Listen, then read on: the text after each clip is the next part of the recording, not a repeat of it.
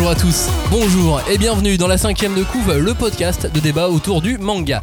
Cette émission sera entièrement consacrée à un classique de manga tech dont on a pu parler de, de temps en temps, mais pas assez à notre goût. Ce titre n'est autre que Parasite de Hitoshi Iwaki, l'histoire de Shinichi, un lycéen qui se fait parasiter la main droite par un être inconnu et qui va devoir lutter pour sa survie pour essayer de préserver le monde qu'il connaît des autres êtres humains qui eux ont été entièrement parasités et qui se repaissent de chair humaine. On parle du contenu du manga après le générique, mais avant faisons un tout petit point sur le, contenant, euh, Robin. Euh, oui, parce que bah, c'est un manga qui a eu plusieurs éditions en France. Il y en a une première euh, qui est sortie en 2002, euh, qui était en 10 volumes chez Glénat. Euh, moi, c'est celle avec euh, laquelle j'ai découvert le manga, que j'avais prêté à Clémence et qu'elle m'avait volé. honteusement dérobé alors que j'avais promis à quelqu'un d'autre. Mais depuis, je l'ai récupéré, donc tout va bien. Ça va, donc c'est pas une vraie voleuse. Non, ça va. Très bien. Il y a eu l'édition originale euh, en 2020 qui, qui fait euh, 7 tomes, qui donc là on est sur des, euh, des tomes et demi. Un truc comme ça à peu près. Puisque 7, 7 sur 10. 8 tomes, pardon, 8 tomes, tu me fais signe. Oui, elle est pas finie encore. Euh, 8 tomes, euh, si, si, elle est, tout est édité, euh, tout est dispo. C'était une erreur. C'est une- ok. C'était juste arrive, une erreur.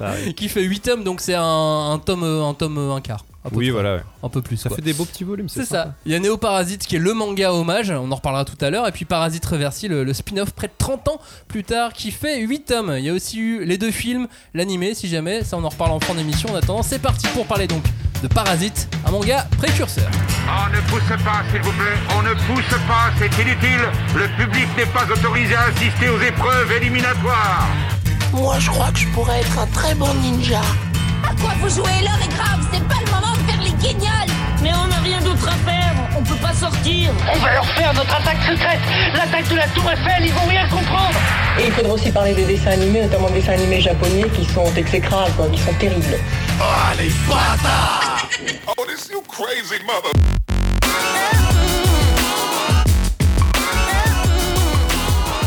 Re, bonjour à tous, soyez les bienvenus dans la cinquième de coupe. C'est parti pour une heure de programme où nous allons disséquer, dépecer, charcuter et aimer Parasite. Enfin, pour la dissection, ils n'ont pas forcément besoin de nous dans, dans Parasite. Euh, pour parler de ce manga qu'il ne faut absolument pas confondre avec la Palme d'Or 2019, Robin et Cagnard. Bonjour messieurs. Salut. C'est vrai que c'est facile, on peut confondre hein, Parasite, Parasite. euh, Ouais, ouais. c'est Et on aimerait bien sujet. parler de l'autre aussi. Excellent on aime- film. On aime beaucoup les deux. Excellent film, génial. Hashtag 5DC pour euh, réagir euh, sur Discord, sur Instagram, sur Twitter. Cherchez, vous nous trouverez. Comme d'habitude, pour ne rater aucun épisode, pensez à vous abonner sur votre plateforme d'écoute habituelle. Spotify par exemple, Deezer, Pocketcast, Apple Podcast. euh, Podcast Addict par exemple et n'hésitez pas donc à mettre euh, étoile, cœur, pouce et autres gratifications visuelles et à activer les notifications. Au programme de cette émission Parasite, les adaptations en toute fin de programme, mais entre temps on parlera du manga et de comment, à sa façon, il était en avance sur son époque. On parlera de son auteur, Hitoshi Iwaki, et des thématiques et sous-textes, évidentes ou, ou non, qu'il a glissé dans ce manga culte. Avant de démarrer, je vais vous refaire le, le résumé un peu plus longuement que dans l'intro. Je vous laisse compléter au fur et à mesure. Yep. Si jamais euh, j'oublie des choses ou si je vais trop vite, de toute façon, ça, ça- ça reste un résumé un tout petit peu plus long qu'un résumé normal, mais bon, on va voir euh, que mm, histoire de, de dire que même si vous l'avez lu il y a longtemps, les choses puissent vous revenir en, reste, tête. Il en reste toujours. chose. Exactement. Donc, c'est un manga qui a été créé en 1988 et qui commence par ces mots. Quelque part, sur Terre, une pensée traverse l'esprit de quelqu'un. Si la moitié de l'humanité venait à disparaître, combien de forêts pourrait-on sauver? Et si 99% de l'humanité venait à disparaître, la rejet de la pollution diminuerait-il de 99% Il faut protéger l'avenir du vivant. Et dans les pages suivantes, on voit des, organismes prendre vie et parasiter des êtres humains.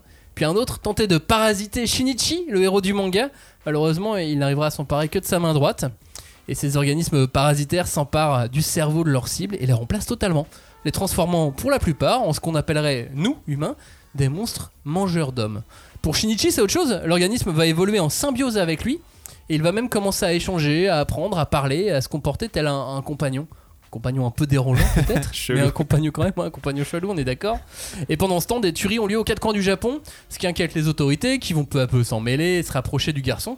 D'autant que le hasard fait que euh, les tueries vont avoir lieu un peu dans son quartier, totalement dans son école, qu'une de ses profs s'avère être un parasite et que les choses autour de lui vont, s'activer.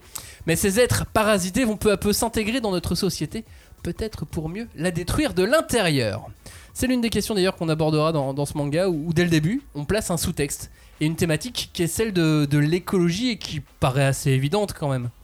Bah oui, complètement, ne serait-ce que la première phrase, comme tu disais, qui est euh, et si on éliminait 99% des humains, est-ce qu'on éliminerait 99% de la pollution? On peut, on peut même plus parler de sous-texte, c'est car- quasi- c'est carrément la première phrase. T'as l'impression d'entendre euh, des collapsologues d'aujourd'hui, tu vois, alors que c'est un manga de la fin des années 80, quoi, 1988, donc c'est je assez fou, incroyable. Ouais. Entre ça, les décharges à ciel ouvert, les différents propos des personnages, moi je trouve que ça n'arrête, ça n'arrête pas les, les propos écologiques et que c'est clairement assumé par l'auteur. Je sais pas si vous avez ce même ressenti, d'autant qu'à cette période, vraiment, on n'en parlait pas autant qu'aujourd'hui. quoi. Bah non, non, alors pas un truc a- a- après, je sais On pas. le vend, alors peut-être au Japon, mais. euh, Ouais, c'est ça. En fait, je me, je me demande si c'est pas un truc qui était plus, euh, comment dire, dans les esprits au Japon. Alors après, je sais qu'au Japon, euh, bah, ne serait-ce que par leur tradition et leur euh, spiritualité, ils sont beaucoup plus proches de la nature que les occidentaux, on va dire. En tout cas, beaucoup plus au fait et conscients de ça. Et mais j'ai toujours trouvé, ouais, même moi, j'étais un euh, joueur de jeux vidéo à l'époque et un de mes jeux préférés, c'est Final Fantasy VII. Bon, c'est un peu plus, c'est 10 ans après Parasite, mais c'est un jeu qui a vraiment une grosse euh, dominante écologique aussi. Donc j'ai l'impression que les Japonais, ça a toujours été un truc sur lequel ils étaient très précurseurs en fait. Bah, c'est une île et c'est une île qui peut aussi disparaître Bah, plus ouais, en un facilement claquement de qu'un doigts, très quoi, grand ouais. continent. ouais. C'est une île qui s'est mangé deux bombes. aussi. mine de En rien. plus. Sans compter les tsunamis, Ouais. les séismes. Enfin voilà, il y, a- il y a quand même. Eux, des ils sont. Le Japon, c'est carpe diem, tu vois. Ils savent qu'ils vivent au jour le jour et ça peut partir très vite en vrille. Mais euh, ce qui est marrant aussi euh, avec ce- ce- cette histoire de sous-texte, c'est euh, bah voilà, au début, euh, on part du principe que, enfin voilà, il y, y a ces parasites qui arrivent dans le manga. Et moi, ce que j'ai toujours trouvé très intéressant dans Parasite, c'est que on sait jamais d'où ils viennent en fait les parasites. C'est jamais dit quoi. On sait qu'un jour ce- cet événement arrive euh, dans le monde. Et ce qui est marrant, c'est qu'aujourd'hui, quand tu parles avec des gens qui ont lu Parasite, je pense qu'il y a beaucoup de gens, ils- pour eux, Parasite, c'est un truc d'invasion d'extraterrestres, tu vois. Mais c'est jamais dit dans le manga que c'est des extraterrestres, les parasites, c'est juste une entité qui Je arrive. crois que je l'ai même vu dans des résumés. Ouais, ouais, et en fait, c'est juste une entité parasitaire, et, c'est du coup, on sait jamais. Alors, on pourrait dire c'est une punition qui est, bah, du coup, si c'était des extraterrestres, ce serait une punition céleste. Si, c'est si ça vient, bah, voilà, d'une évolution d'un organisme euh, sur Terre, bah, ça viendrait de notre planète. Mais on a l'impression qu'au final, euh, le propos du bouquin, c'est euh, essayer de nous raconter, voilà, une, affliction qui, frappe l'humanité, et on se dit, c'est quasiment une punition pour une humanité qui le mérite. Et je sais que dans les petites Q&A dont on parlera un petit peu après, mais l'auteur il dit lui-même que le titre du manga Parasite, ça peut aussi bien s'appliquer à l'organisme parasitaire qui déclenche le- l'intrigue que aux humains qui peuvent être considérés comme des parasites de leur propre planète. Quoi. Et d'où viennent les, les- les parasites euh, C'est conclu mal- malgré tout. hein. On le dit à la fin du livre. Oui. euh, on dit clairement que euh, c'est pas des extraterrestres du tout. que- Oui, oui, en fait, mais c'est vrai que là, ça, arrive vraiment à la toute fin, quoi. Au final, pendant Oui. tout, tout le bouquin, tu peux te pense poser que la question. Ça vient vraiment juste du fait qu'ils ils viennent du ciel, quoi. En gros, euh, du coup, euh, bah, de ouais, base. je pense qu'il y a une scène où on doit en voir un tomber et voilà. Ouais, c'est ça, c'est que vraiment au début, tu les vois arriver d'en Ouais. haut et du coup, de base, Et- tu te dis si c'est pas religieux et que c'est pas une punition céleste,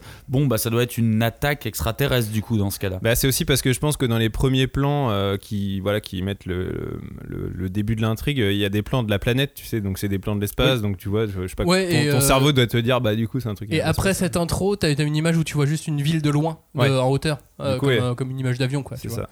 Euh, et puis malgré tout, il réussit à, à traiter. euh, alors là, je vais, le, je vais citer carrément l'auteur de l'égoïsme de la race humaine sur cette planète et sans jamais mépriser ni l'homme et sans jamais prendre parti.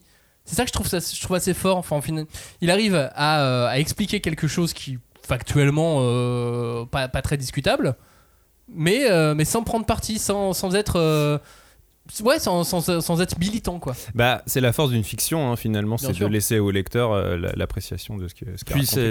C'est sûrement là, je pense qu'il y a le point le plus fort de, de l'auteur, c'est que ça doit être un des rares bouquins où je peux dire objectivement. Tu vois, objectivement, l'auteur ne donne tort ou raison à personne en fait. Il, euh, il, il explique vraiment des faits et il dit voilà comment ça se passerait. Mais il est vraiment pas en train de. En fait, euh, il est vraiment pas en train d'expliquer euh, c'est une attaque que ouais. les humains sont en train de subir, donc ils doivent riposter et compagnie. C'est euh, vraiment voilà comment ça se passerait. Et euh, bah, objectivement, c'est très dur à atteindre ça narrativement. Ne pas faire de méchant ni de gentil, c'est très dur. C'est Ouais. incroyable. Et, et il arrive, ceci dit, à travers des personnages, tu vois, il arrive à, à faire des. euh, moi, je suis plutôt pour ça, moi, je suis plutôt contre. Miggy, par exemple. Miggy qui fait un état des lieux euh, objectif sans concession. Il vient d'arriver, il a pas de mémoire, il est en train de tout découvrir. Bah, on peut dire qu'il est relativement objectif, quoi. Dans, en tant que personnage, quoi. Et, et cette. euh, voilà, je, trouve en tout cas toute Bah, cette comparaison assez folle. Ouais, en fait, bah, c'est ce qui est intéressant. Bon, on, en, on parlera peut-être plus tard de vraiment de- de- de- de- des personnages en tant que tels, mais je pense que en fait, finalement, le seul parti qui te fait prendre euh, l'auteur, c'est pour Shinichi et du coup pour Oui. Migi qui fait partie de lui, tu vois. Mais Mais parce que c'est le héros. final, on peut dire voilà, le seul Bah, qui a raison. euh, très Ouais, le seul qui a raison dans Parasite, c'est Shinichi et Migi, quoi. en gros. Mais tu vois, la, la comparaison humain-organisme parasitaire qui est tout long, tu vois, on Ouais. n'arrête pas de te dire il y a des parasites et, ils viennent et ils mangent des humains et nanana, et il y a les humains en face mais qui font d'autres. Je trouve que là, ça, ça rajoute une tension dramatique euh, vraiment captivante. Bah, en tant que lecteur, tu sais jamais de quel côté tu dois te poser. Et en fait, je crois C'est que c'est exactement ce que veut l'auteur. C'est qu'il veut pas que tu prennes spécialement parti parce que du fait seulement du personnage de Shinichi, t'as déjà les deux parties. T'as le parti de Migi et t'as le parti de, de. Du coup, pendant tout, le, euh, pendant tout le récit, tu vas être entre ces deux avis. Après, ils vont se mélanger, ils vont apprendre l'un de l'autre, mais mine de rien, pendant tout le truc, c'est un peu le fil rouge. T'as les, t'as les deux avis a priori, bah, complètement subjectifs en fait. Les deux avis complètement subjectifs des deux entités. Mais dans l'en- dans l'ensemble, comment tu l'as trouvé toi ce, sous-texte écologique Il t'a touché, il est arrivé, il a fait une flèche en plein entre les deux yeux? Bah, euh, à vrai dire, moi je l'avais complètement oublié euh, ce, ce- ce sous-texte écologique. Donc, tu sais, là, quand je l'ai relu, je me suis dit, ah, c'est vrai que putain, il avait un message en fait. euh. et après, j'avoue que moi, ça- ça me donne un peu l'impression que c'est un prétexte parce que plus loin dans le bouquin, en fait, j'ai l'impression qu'il l'utilise au début, qu'il l'utilise à la fin, qu'il euh, qu'il fait son propre cycle. Mais dans le bouquin en lui-même, l'écologie ou autre, je trouve que c'est pas ou peu abordé, si ce n'est pour la maltraitance animale ou autre. Ou à travers le personnage du maire aussi. Oui, voilà, euh, mais pour moi, c'est vraiment pas une thématique, c'est un prétexte. Je, je pense que c'est vraiment un prétexte pour donner un, un point de départ à cette histoire. Et euh, pour moi, la question la plus importante qui, euh, qui, qui découle de ce site, c'est vraiment la moralité. Et c'est de notre capacité à juger la moralité d'un acte, sauf que là, on ne juge pas la moralité d'un acte d'un humain, c'est-à-dire uniquement d'un humain en tout cas, c'est-à-dire les nôtres, on juge celle d'un animal ou d'un insecte. Et je sais que ça me donne cette impression comme quand tu vois un reportage et tu sais que tu vois euh, la société de certains insectes, euh, tu vois, qui, qui peuvent être hyper cruels, sauf que cruel, c'est humain comme concept Oui. de moralité. Ça n'a rien à voir avec le, le- le- le truc des, avec le truc des insectes, et c'est pour ça que quelque part, ça m'a fait penser au à la trilogie des fourmis de Bernard Werber, qui est un roman que j'avais beaucoup aimé quand je l'avais lu à mon adolescence, parce que ça te transpose dans une autre société. On t'explique cette société, et tu ne dois surtout pas lire, euh, tu ne dois surtout pas essayer d'avoir une espèce de grille de, de- de lecture humaine là-dedans. Tu dois déplacer ton curseur en fait. Bah, Bah, véritable thématique ou prétexte, en tout cas, ça te remet bien à ta place, je trouve, euh, comme, euh, comme Ouais. manga. Bah, il y a une notion qui est assez centrale, euh, je pense, si on peut trouver voilà, une notion centrale de Parasite, c'est c'est vraiment un manga sur la survie. quoi. C'est-à-dire que que ce soit les humains face à cette menace qui arrive ou les, les parasites qui en eux-mêmes Oui. voilà, ne sont euh, mobilisés que par leur aptitude à survivre. Tu vois, Migi, toutes les questions qui se posent à chaque fois, même au début, quand il. Bon, après, ça se- ça- ça- il y a des nuances et des petites subtilités qui se créent, mais au début, sa relation avec Shinichi, euh, il est juste là pour penser à sa propre survie en tant qu'entité qui fait partie de Shinichi, Ouais. tu vois. Et Même on si apprend le dure plus. qu'un tome et demi, Oui, finalement. oui, oui, ça. ça, ça, c'est- ça, c'est assez court, mais je veux dire au départ, c'est vraiment ça le truc, quoi. C'est un manga sur la survie, donc effectivement, comme tu dis, ça nous remet à, ça nous remet à notre place, qui est que bah oui, on reste des animaux qui doivent survivre, quoi. Bah, et c'est surtout qu'il doit vivre en symbiose et donc. Et il faut qu'il en apprenne énormément de la société pour Bien la sûr. comprendre. Et c'est pour ça qu'il y a tous ces trucs de il veut voir le maximum, lire le maximum, regarder la télé un maximum parce qu'il veut apprendre de cette société pour pouvoir mieux s'y adapter. Et il vit en symbiose avec euh, Shinichi et le, le- le héros du manga. Il vit en Et l'idée, c'est aussi de vivre en symbiose avec le reste de la société, ce qui nous renvoie, Robin, vers une, une petite critique de la société, en tout cas des petite petites pitches qui sont lancées comme ça. Bah, de la société, je saurais pas dire. Moi, moi, il y a un truc qui m'a toujours frappé dans Parasite, c'est que je trouve que c'est vraiment un, un manga qui critique beaucoup les institutions, enfin, en tout cas, qui les regarde qui les observe vraiment avec beaucoup d'attention.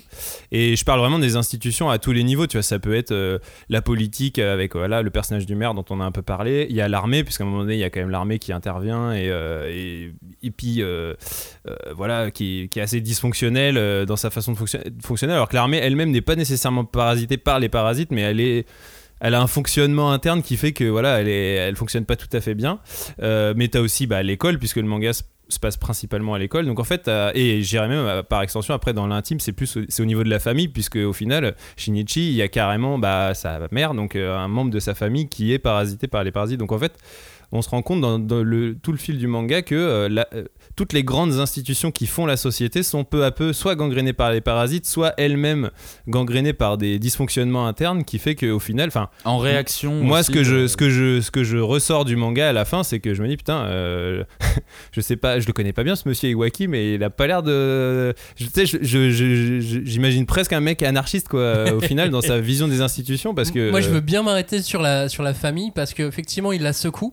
Il la secoue bien, la famille, mais tu peux, euh, tu peux ne pas y prêter attention. C'est fait de façon discrète la manière dont il secoue ces institutions. Euh, ça, ça va être des petits passages et on peut passer outre. On peut, on peut ne, ne pas s'arrêter dessus et, euh, et ne pas y faire attention. Mais si tu as envie d'être, euh, d'écouter ce que Iwaki a, a envie d'exprimer dans Ouais. son manga sur la famille, tu peux. C'est ça que je trouve génial. Bah, je suis assez d'accord euh, avec toi parce que le côté euh, critique, moi je le ressens pas du tout. Par contre, le côté j'observe la société, je trouve que ça c'est très vrai. Typiquement sur la famille, moi typiquement je vois pas spécialement de critique et même dans ce manga, je vois pas spécialement de critique des institutions, tu vois, que ce soit l'école ou autre. En fait, je, vois plus. euh, je, vois plus quelque chose d'humain et de comment les, euh, les, les, les humains peuvent pousser le curseur de moralité très très loin quand il est attaqué. Et euh, du coup, bah, tu vois, là, on, on va prendre l'exemple de la famille, euh, comme tu dis. Bah, la famille en soi, la famille de Shinichi est présentée de manière assez, assez lambda, tu vois. c'est une famille japonaise. Alors déjà, il faut savoir que nous, on lit ça d'un point de vue de lecteur français. Bien Donc sûr. déjà, c'est un, Lecteur Un- français en 2021. en plus, bon, bon, je- on a pu le lire avant peut-être, tu vois, mais déjà c'est un système qui est un petit peu particulier. Mais là en plus, je trouve qu'il y a, y a- y a vraiment un côté de, bon, bah, je vous présente le truc. Alors voilà maintenant, il y a un parasite dans, cette, euh, dans, dans ce, euh, dans, dans, dans ce filtre-là, mais je le trouve pas spécialement critique. Et même au niveau de l'armée, en fait, je trouve que c'est pas spécialement dysfonctionnel parce que l'armée réagit comme ça parce qu'elle est attaquée en fait. Et quand on est attaqué, voilà à quoi ça peut ressembler. Donc si ça devient dysfonctionnel, c'est potentiellement pendant une attaque. Et je trouve que c'est exactement la même chose pour la famille, l'école, l'armée. C'est en fait c'est en cas d'attaque. Ouais, en cas de crise, En comment cas tu de réagis crise, et voilà, là ouais, comment on réagit. Oui, mais- on sait mais- que c'est Ouais, mais du coup, c'est c'est, euh, dans ces cas-là que tu, tu comment dire, tu tu t'attends à, à, Bah, à voir à si t'es dépendre d'une pas, institution et voir si elle a des socles solides, parce qu'au final, quand l'armée quand l'armée intervient, t'as l'impr- enfin, t'as l'impression qu'elle tue quasiment plus de monde que les parasites eux-mêmes, quoi. Donc c'est, il y a vraiment un, un truc dans la dans Et la situation qui fait que ça marche intervient, pas, quoi. Je trouve qu'à la, à la fin du manga, je trouve que sa relation avec euh, la relation qu'il a avec son père s'en trouve finalement à cause de tout ça euh, nourrie et renforcée. Non, mais quand je, en fait, à la limite, oui, on peut dire la seule cellule qui reste à sauver dans cette histoire, c'est la famille, parce qu'au final, elle Enfin, vit, oui elle non, vit- parce que c'est juste lui et son père. Oui, oui, mais elle vit un vrai. enfin, je veux dire, en tout cas, elle vit un vrai drame puisqu'il y a quand même la perte, lui, de sa mère et donc euh, son père femme, de sa femme, euh, qui est quand même euh, dramatique. Et au final, ça va les rapprocher tous les deux, même si. Au départ, euh, sa famille à Shinichi, c'est pas une famille dysfonctionnelle, ça marche assez Non. bien. euh, ses Non, parents, ça- ses parents, ils ça sont assez, ils bien. sont assez modernes, euh, ils acceptent. Mais tu vois, le vois, fait qu'il soit pas ils parti sont- en vacances sont- depuis, oui, euh, depuis 15 plombes, tu vois, ce genre de petits Non, détails. ouais, et puis ses, ses parents, ils sont attentifs à lui, tu vois, ils le laissent pas, ils ils sont, ils s'inquiètent pour lui. Enfin, il y a vraiment un Bah, truc. limite, très- ils sont jamais partis en vacances, à Ouais, oui, lui, voilà. hein. Donc il y a un truc très bienveillant. Mais quand je disais vraiment, je parlais pas nécessairement de la famille de Shinichi en elle-même qui est dysfonctionnelle, mais c'est plus pour moi l'auteur, il a, il est carrément, il a fait intervenir les parasites dans tous ces, ces institutions qui, qui forment la société pour montrer qu'il peut y avoir un- une source de malaise qui peut, qui peut survenir euh, n'importe où quoi. Alors, c'est marrant euh, que tu dis ça parce qu'en fait, ça me fait penser à un truc. En fait, je viens de partir du principe exactement de la même situation, c'est-à-dire Shinichi, son père, sa mère. Sa mère meurt d'un accident. Il n'y aurait pas eu exactement la même résultante en fait. Tu vois, parce qu'au final, là, la relation, elle est renforcée d'autant plus. Mais parce qu'ils ont un ennemi commun. Même s'ils se l'avouent à moitié euh, au début, tu vois, on dit non, il n'y a pas de monstre et compagnie. Mais au final, s'ils sont renforcés, j'ai l'impression que peut-être ça vient aussi de cette attaque. Et que on aurait pu faire un manga totalement différent, totalement dépressif, si euh, juste la mère avait eu un accident, par exemple. Oui, Là, j'ai l'impression qu'il y a un truc qui permet de renforcer. se mais mobiliser. ça- ça- Alors, je vois ce que ouais. tu veux dire, mais s'il y avait eu un accident dans cet univers-là, on aurait quand même eu un gros doute sur la réalité de cet accident et donc ça aurait pu produire un, un effet Ah oui, similaire. bien sûr. Mais de toute façon, dans tous les cas, c'est ça, Robin, c'est que les monstres, c'est pas forcément les monstres qu'on voit avec des grosses dents, quoi. Bah déjà dans le principe des parasites, c'est que les parasites qui contaminent les humains euh, les font ressembler trait pour trait à des humains. Enfin, jusqu'à ce qu'ils se mettent à avoir leur tête qui se déforme pour soit les dévorer ou quoi. Mais, mais sinon, ils ressemblent vraiment à des humains. Et même euh, à un moment donné, dans le manga, on en vient à se poser la question de est-ce que les pires monstres, c'est les parasites ou est-ce que parfois c'est les humains même Parce que franchement, pour moi, le personnage le plus maléfique de tout le manga, euh, c'est pas un parasite, c'est Uragami, euh, le serial killer. Tu vois, c'est lui le personnage le plus, Ah le bah, plus monstrueux du manga en fait. C'est marrant parce que pour moi, le, le personnage le plus euh, what the fuck, c'est vraiment le maire pour moi. C'est vraiment le maire on, quand tu on découvres. des personnages, euh, on reparlera Oui, des oui, personnages tout à l'heure, euh, parce que pour rester sur sur la société, oui, effectivement, on pose la question sur euh, l'être vivant, sur le rapport à l'être vivant, à l'autre, et donc ça, c'est sociétal le rapport à l'autre. Si si c'est pas euh, sociétal, je sais pas ce que c'est. Bah, soci- ouais, sociétal, c'est le rapport entre nous humains. Après, ouais, si. il y a un Parce qu'on questionne euh, notre système de Ouais, valeurs, on, on pose plein de questions, mais sans. Mais encore une fois, c'est toujours discret. Si t'as pas envie de te poser ces Ouais. questions-là, tu peux lire le manga sans. Mais c'est sans- marrant parce que Cagnard tout à l'heure disait que euh, il se souvenait plus que c'était un manga avec un sous-texte écologique. Et ce qui est vraiment intéressant, et je pense qu'on en parlera un tout petit peu après, c'est ces fameuses euh, questions-réponses de l'auteur avec ses lecteurs. Et tu te rends compte à quel point les lecteurs ils sont, euh, comment dire, euh, impliqués. hyper euh, intrigués par ce sous-texte-là. quoi. T'as l'impression que les- au début du manga, en tout cas les premières questions que tu lis, c'est que des questions Après, là-dessus. c'est quoi, peut-être sur, lui euh, qui pose. euh, Peut-être qu'il qui choisit, il ces choisit questions-là, ces, ouais. ces questions-là, mais en tout cas, tu sens que c'est un truc qui travaille vraiment les lecteurs. Quoi. Mais c'est vrai que pour moi, le, le, le, manga interroge beaucoup plus la, la, la, la place de, du héros. Et quand je dis du héros, c'est de Shinichi dans ouais. la société. Et c'est vraiment la, la question qui, euh, qui, qui, qui passe vraiment à travers tous les tomes. C'est quand tu n'es plus considéré comme, euh, comme humain, où est ta place? Parce qu'on a quand même toute une partie du manga où lui-même se considère encore euh, humain, alors qu'il y a Migi hein, qui est là, tu vois. mais il est là depuis le début. Mais par contre, c'est, euh, je trouve ça vraiment intéressant, cette évolution qui donne sur la société et comment Shinichi va commencer à voir la société humaine. Je, je trouve que c'est vraiment le. le, le- si, si je dois considérer ça comme une critique de la société, je le considère de ce prisme-là, du, po- du, du, du point de vue de comment Shinichi peut trouver sa place dans, euh, dans cette société maintenant qu'il n'est plus considéré comme humain, en gros. Mais il y a un gap, il y a un gap parce qu'il y a toute une première partie où euh, Migi n'est que son bras droit et il y a une partie bien plus longue Oui. où, euh, où il a semi-fusionné avec, avec Migi, où là il voit les choses différemment et où il a passé un stage un stade Oui. peut-être de euh, pré-ado à euh, adolescent vers l'âge adulte. Ouais, ouais. Ouais, et puis avec une petite perte aussi. Là, là, pour le coup, Oui. c'est pas la faute de Oui, Migi. oui, c'est vrai. euh, Oui, oui, clairement. mais ce qui est mais- marrant, c'est que cette perte-là renforce ses liens avec Migi parce que quand il revoit sa mère qui s'est transformée, euh, c'est Migi qui le sauve et du coup, Bien il y a sûr. aussi ça qui se Et renforce. c'est même Migi qui lui dit n'y va pas, ouais. n'y va Mais pas. voilà, c'est une parabole de- Ouais. du passage à l'âge adulte aussi, je, je pense, euh, ce- cette partie-là, quoi, en tout cas. Bah ouais ouais, enfin moi de toute façon pour moi Parasite c'est aussi euh, alors il y a le passage à l'âge adulte euh, bon c'est un c'est un, un passage obligé dans les mangas un peu enfin dans la plupart des mangas qu'on lit il y a quand même cette histoire Oui, bah surtout sur des euh, seinen avec des jeunes euh, héros, voilà. euh, évidemment. Et euh, mais là, pour moi, on est vraiment. Alors, c'est- surtout au début des mangas euh, sur un adolescent que je, je- je définirais comme une espèce d'incarnation de pureté. Tu vois, Shinichi, c'est vraiment le- le- l'adolescent type. ouais, le Euh, héros lambda. en il est même temps. pur, il a. au- tu vois, il est, il est pas vraiment méchant, il est bienveillant, il essaye de bien faire, il essaye de plaire à ses parents, il essaye d'avoir des bonnes notes à l'école. Tu vois, il est espèce de japonais moyen, mais qui en même temps incarne une espèce de pureté et un adolescent pur, quoi et qui devient en fait l'espèce de dernier espoir euh, grâce à bah, le, hasard qui a fait de lui un espèce d'être hors norme qui est que c'est un mi-humain, mi-parasite et qui lui donne quand même euh, à la fois euh, des facultés supérieures et en même temps euh, la conscience euh, d'être capable de se battre contre les autres parasites. Et, quand je disais, voilà, les institutions sont toutes contaminées par les parasites, euh, au final, les institutions, c'est qui? C'est le monde des adultes, quoi. C'est que en fait, t'as Shinichi qui est un adolescent face à un monde des adultes qui est lui-même contaminé. Alors, il y a des exceptions. Il y a à un moment donné un lycéen qui est parasité, mais on va dire que majoritairement dans le manga, les parasites sont plutôt incarnés par des adultes, quoi. Et Shinichi, lui, c'est justement l'adolescent qui est dans cette transition entre euh, je suis moitié humain, moitié parasite, donc je suis moitié enfant, moitié euh, moitié adulte, et je je vais voilà affronter ce monde-là. et après, comme on disait au début, il n'y a pas de parti pris spécifique qui est qui a raison, qui a tort, mais voilà, il y a cette situation-là, quoi. Bah Merde. ouais, parce que je pense qu'on pourrait se dire que Shinichi c'est une métaphore de l'adolescence face aux adultes et une société qui comprend pas.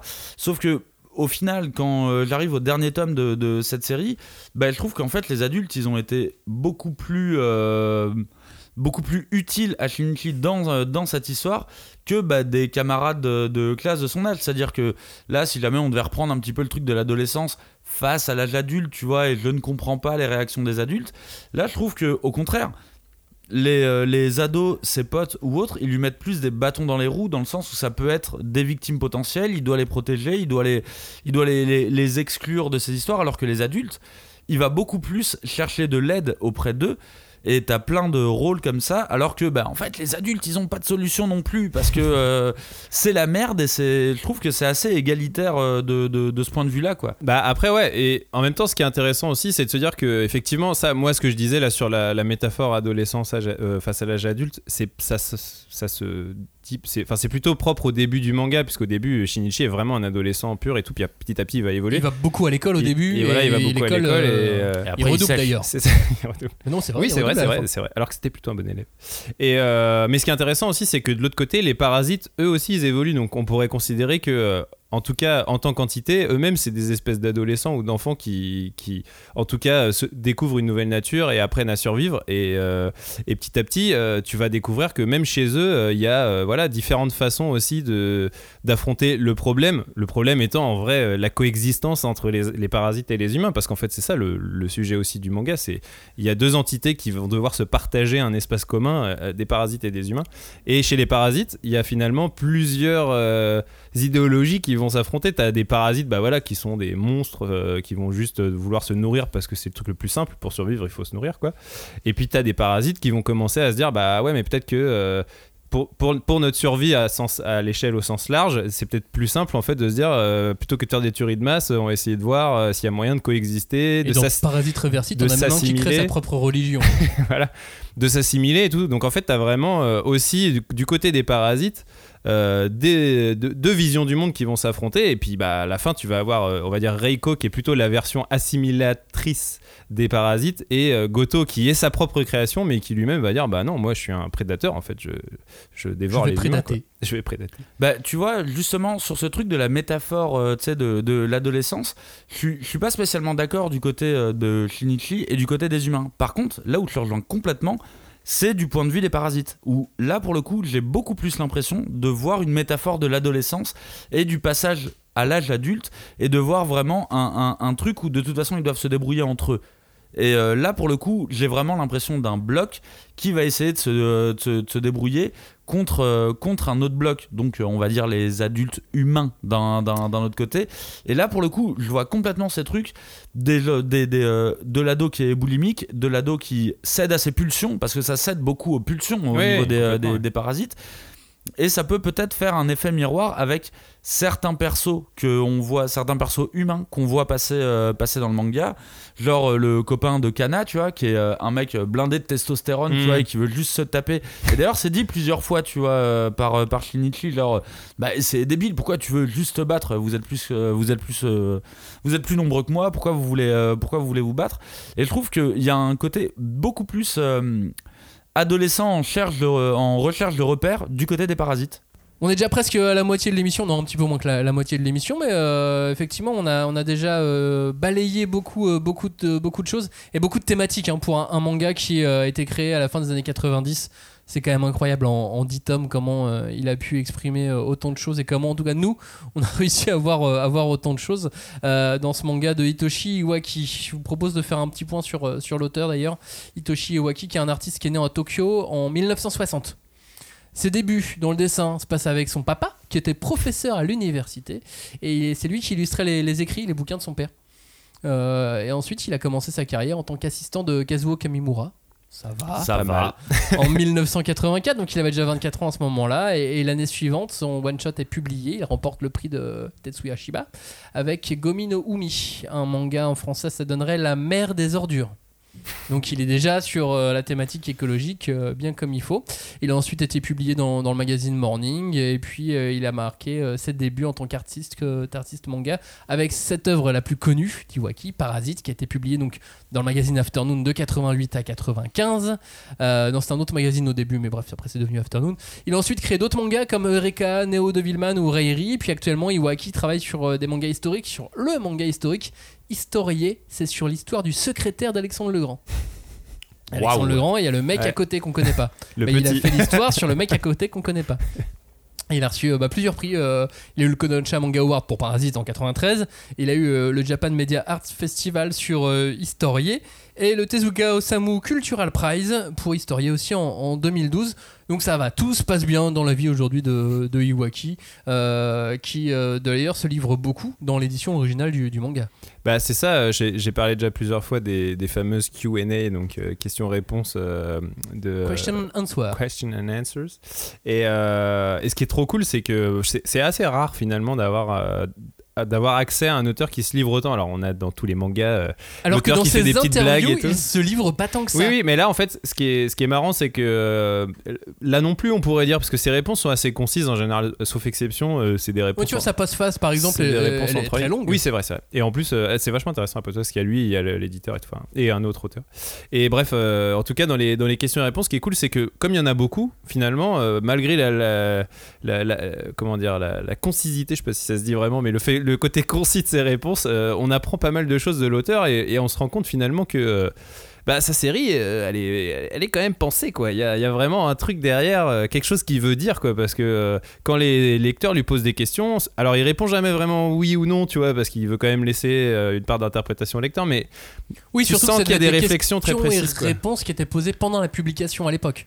Oui, voilà. Et euh, d'ailleurs, euh, ce qui est marrant, c'est qu'on se rend compte que, euh, parce que ce qui est pas mal dans, ces petites questions-réponses, c'est qu'il y a l'âge des lecteurs à chaque fois, et selon l'âge, on se rend compte que les, comment dire, les, questions que les lecteurs se posent sont sur des, registres assez différents. Les, jeunes, ils se posent beaucoup de questions sur l'écologie, et les plus vieux, 30 ans, ils se posent plutôt des questions sur la société, quoi. Donc c'est assez rigolo. Cagnard. Bah, moi, je- j'avoue que j'ai adoré ce petit truc de questions-réponses, même si je suis complètement d'accord. T'as certaines euh, questions hyper intéressantes et certaines réponses, genre oui, t'aurais pu répondre non, si tu voulais, tu vois, ou ok, comme un texto, tu vois. Mais c'est hyper intéressant de voir en fait euh, à quel point euh, bah, les lecteurs s'inquiètent pour le héros au fur et à mesure Oui, que la série avance et s'inquiètent que le héros, euh, que Clinically, commence à perdre son humanité. Et ce que j'ai adoré, ce qui pour moi est une vraie déclaration, tu vois, euh, une déclaration d'honneur de dire, bah, euh, en fait, euh, vous inquiétez pas, je sais exactement où je vais avec ma série et je sais exactement où va mon héros. Et en fait, vous n'avez pas votre mot à dire. Et moi, j'adore ce principe-là et c'est ce qui fait qu'on pense que Parasite est une série aussi maîtrisée, je pense. Robin, un dernier mot sur Iwaki ou tu veux qu'on parle de ses références? Bah moi, euh, ce qui m'intéresse aussi chez lui, c'est que mine de rien, bon, on apprend des choses dans ses questions et réponses, mais euh, au final, c'est un auteur qui est assez mystérieux pour moi parce qu'à part Parasite, euh, je vois pas Bah, trop. Historier, c'est un vrai carton ouais, au ouais, Japon. Ouais, au Japon. Mais tu vois, du coup, comme nous, on n'y a pas vraiment accès. euh, Mais c'est parce que les éditeurs français sont complètement nuls, vous savez bien. Mais n'arrêtez qu'ils pas de sont- le mais- dire. Mais même, tu vois, genre à la limite, je me dis, ok, un truc sur le secrétaire d'Alexandre Legrand, euh, je vois euh, le côté cultivé de Iwaki qui veut aller voir ça, tu vois, parce que je comprends, ça doit l'intéresser, tu vois, de, de parler de ça, mais. Mais j'ai peur de pas y trouver la profondeur que je peux avoir dans un parasite qui est un récit beaucoup plus. qui me semble beaucoup plus métaphorique ou symbolique. Ou, Ouais, et puis beaucoup euh, plus de genre, alors que. et de genre, mais du coup, moi j'ai toujours trouvé que le genre c'était génial pour poser plein de questions. Et je trouve que dans un manga strictement historique, je le vois moins, euh, tu vois, titiller ces petits trucs de, de moi en tant que lecteur, euh, j'aime bien quoi. Il faudrait que ça sorte. Il faudrait que ça sorte. Après voilà, je, Ouais, je- il je faudrait serais, je je hyper content. C'est juste que c'est toujours en cours de depuis, pouvoir- ouais, euh, voilà. depuis déjà 10 piges, donc. euh, Ouais. Et manga Et- historique. et- et- Ouais, c'est ça, manga euh, historique. Et surtout, il va à sa vitesse. Ouais. C'est-à-dire que c'est pas un auteur qui peut t'abattre des planches, des planches et des planches. Euh, il Et il le dit d'ailleurs dans le questions et réponses. Il dit Moi, je fais pas de publication hebdomadaire, donc euh, je Déjà, fonctionne bah, pas déjà, comme ça. Silence, c'est dur. Et puis, euh, c'est surtout qu'il a, il a dit plusieurs fois dans, dans ses dernières interviews qu'il a la main qui commence à trembler en fin de Ouais. journée. Ouais. Euh, donc, déjà maintenant, en fin de journée, euh, il ne fait plus que les décors. Ouais, ça y est, moi j'ai de la peine pour lui là. y Ouais, en plus, il s'est lancé dans un truc historique, donc les décors, elle est Puis tombée. merde, c'est sa main quoi. oui, Ah, mais quoi pour, ce- les, pour les décors, c'est ce qui est le plus facile finalement, même Ouais, si t'as la main qui tremble. D'accord. Donc, c'est bah, c'est dur. Mais du coup, il, il dit qu'il peut faire 5 à 8 planches par semaine. Mais bon, j'aimerais bien le lire parce est déjà vachement Ouais, bien. j'aimerais bien le lire parce que visiblement Ce qui est horrible. euh, c'est un, manga qui a reçu des prix et tout, donc qui est certainement très bien aussi. Quoi, mais- Totalement. Non, mais je pense que ça arrivera trop tout tard aujourd'hui. Bah, j'espère. Euh, on fait un petit point référence rapide. Tu voyais quoi, toi, euh, dans les, les références évidentes quand tu lis Parasite? Bah, on va dire que. euh, alors, pour ce qui est du rapport euh, corps euh, qui se transforme, euh, donc qu'on pourrait appeler du body horror, euh, je dirais Cronenberg. Mais bon, j'en avais déjà. La mouche. Moi, j'en avais déjà parlé au moment de Kaiju, euh, Kaiju 8, mais voilà, je pense que c'est mine de rien un cinéaste qui a quand même pas mal travaillé les, les auteurs japonais qui, en tout cas, s'intéressent au genre et euh, à la transformation du corps dans, dans le cadre d'un récit de genre. Puis les films d'horreur dans l'ensemble, c'est Bah ça? après oui les films d'horreur parce que bon globalement euh, Parasite c'est un seinen c'est quand même un peu sanglant c'est quand même voilà euh, c'est qu'il y a de la tension il y a du gore et tout et euh, bon bah moi pour moi la, la, la référence euh, principale c'est euh, c'est les films d'horreur d'invasion type Body Snatchers donc Body Snatchers c'est euh, c'est le titre euh, anglais d'un vieux film des années 50 euh, de 1955 de Don Siegel qui est euh, a été qui a été mal traduit par les mal Français traduit. comme l'invas- l'invasion des profanateurs de sépulture, parce que c'est pas du tout des profanateurs de sépulture, c'est des extraterrestres qui possèdent des êtres humains et qui veulent envahir l'humanité, quoi.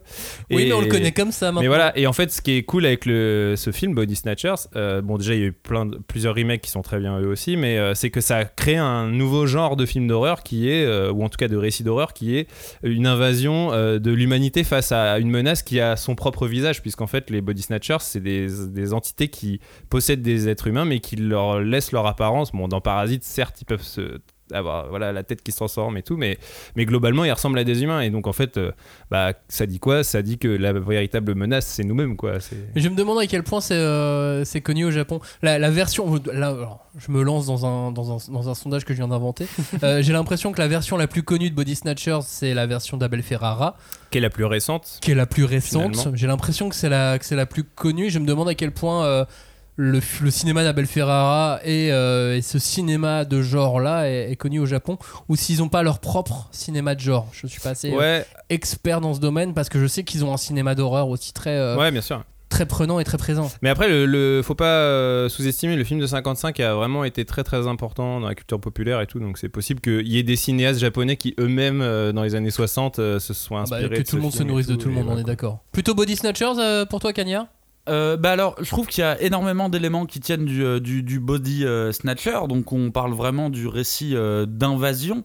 Et là, je pense qu'on est ok sur le fait que c'est un récit d'invasion, mais en fait, le petit élément qui me, qui me perturbe et qui me fait me dire que ça tient pas trop du body snatcher, c'est que les, les parasites ne cherchent pas à se multiplier. En fait, ils sont un nombre fixe depuis le début, et même quand ils essayent de se multiplier, au final, euh, c'est un humain, c'est un bébé humain qui, euh, qui vient. Et ça, normalement, c'est un peu un des, euh, un des axes principaux du, du, du body snatcher, c'est-à-dire de se multiplier et au final d'être plus nombreux que les Ouais. humains. Et au Du coup, ça final serait de quoi, les- alors? Bah, alors, pour moi, là, ça tient plus du, du body horror. Alors, le body horror, c'est encore un des sous-genres du cinéma. Est-ce que c'est le papa du Est-ce que le Body Snatcher est un sous-genre du body horror? Bah en fait, euh, je pense que le body horror euh, intervient avant parce que dans le body horror, en fait, on met à mal les limites du corps humain. Et là, du coup, il n'est pas du tout question de, de- d'invasion ou autre. C'est juste l'idée, c'est de mettre à mal le spectateur en montrant les déformations d'un corps humain. Et bah, Cronenberg, la mouche, c'est exactement ça. En fait, l'idée, c'est de te donner une sensation de, de- de malaise parce que c'est un corps humain que tu connais, que on connaît tous, et tu le vois déformé comme il ne devrait pas l'être et ça donne une certaine forme de normalité étrange en fait.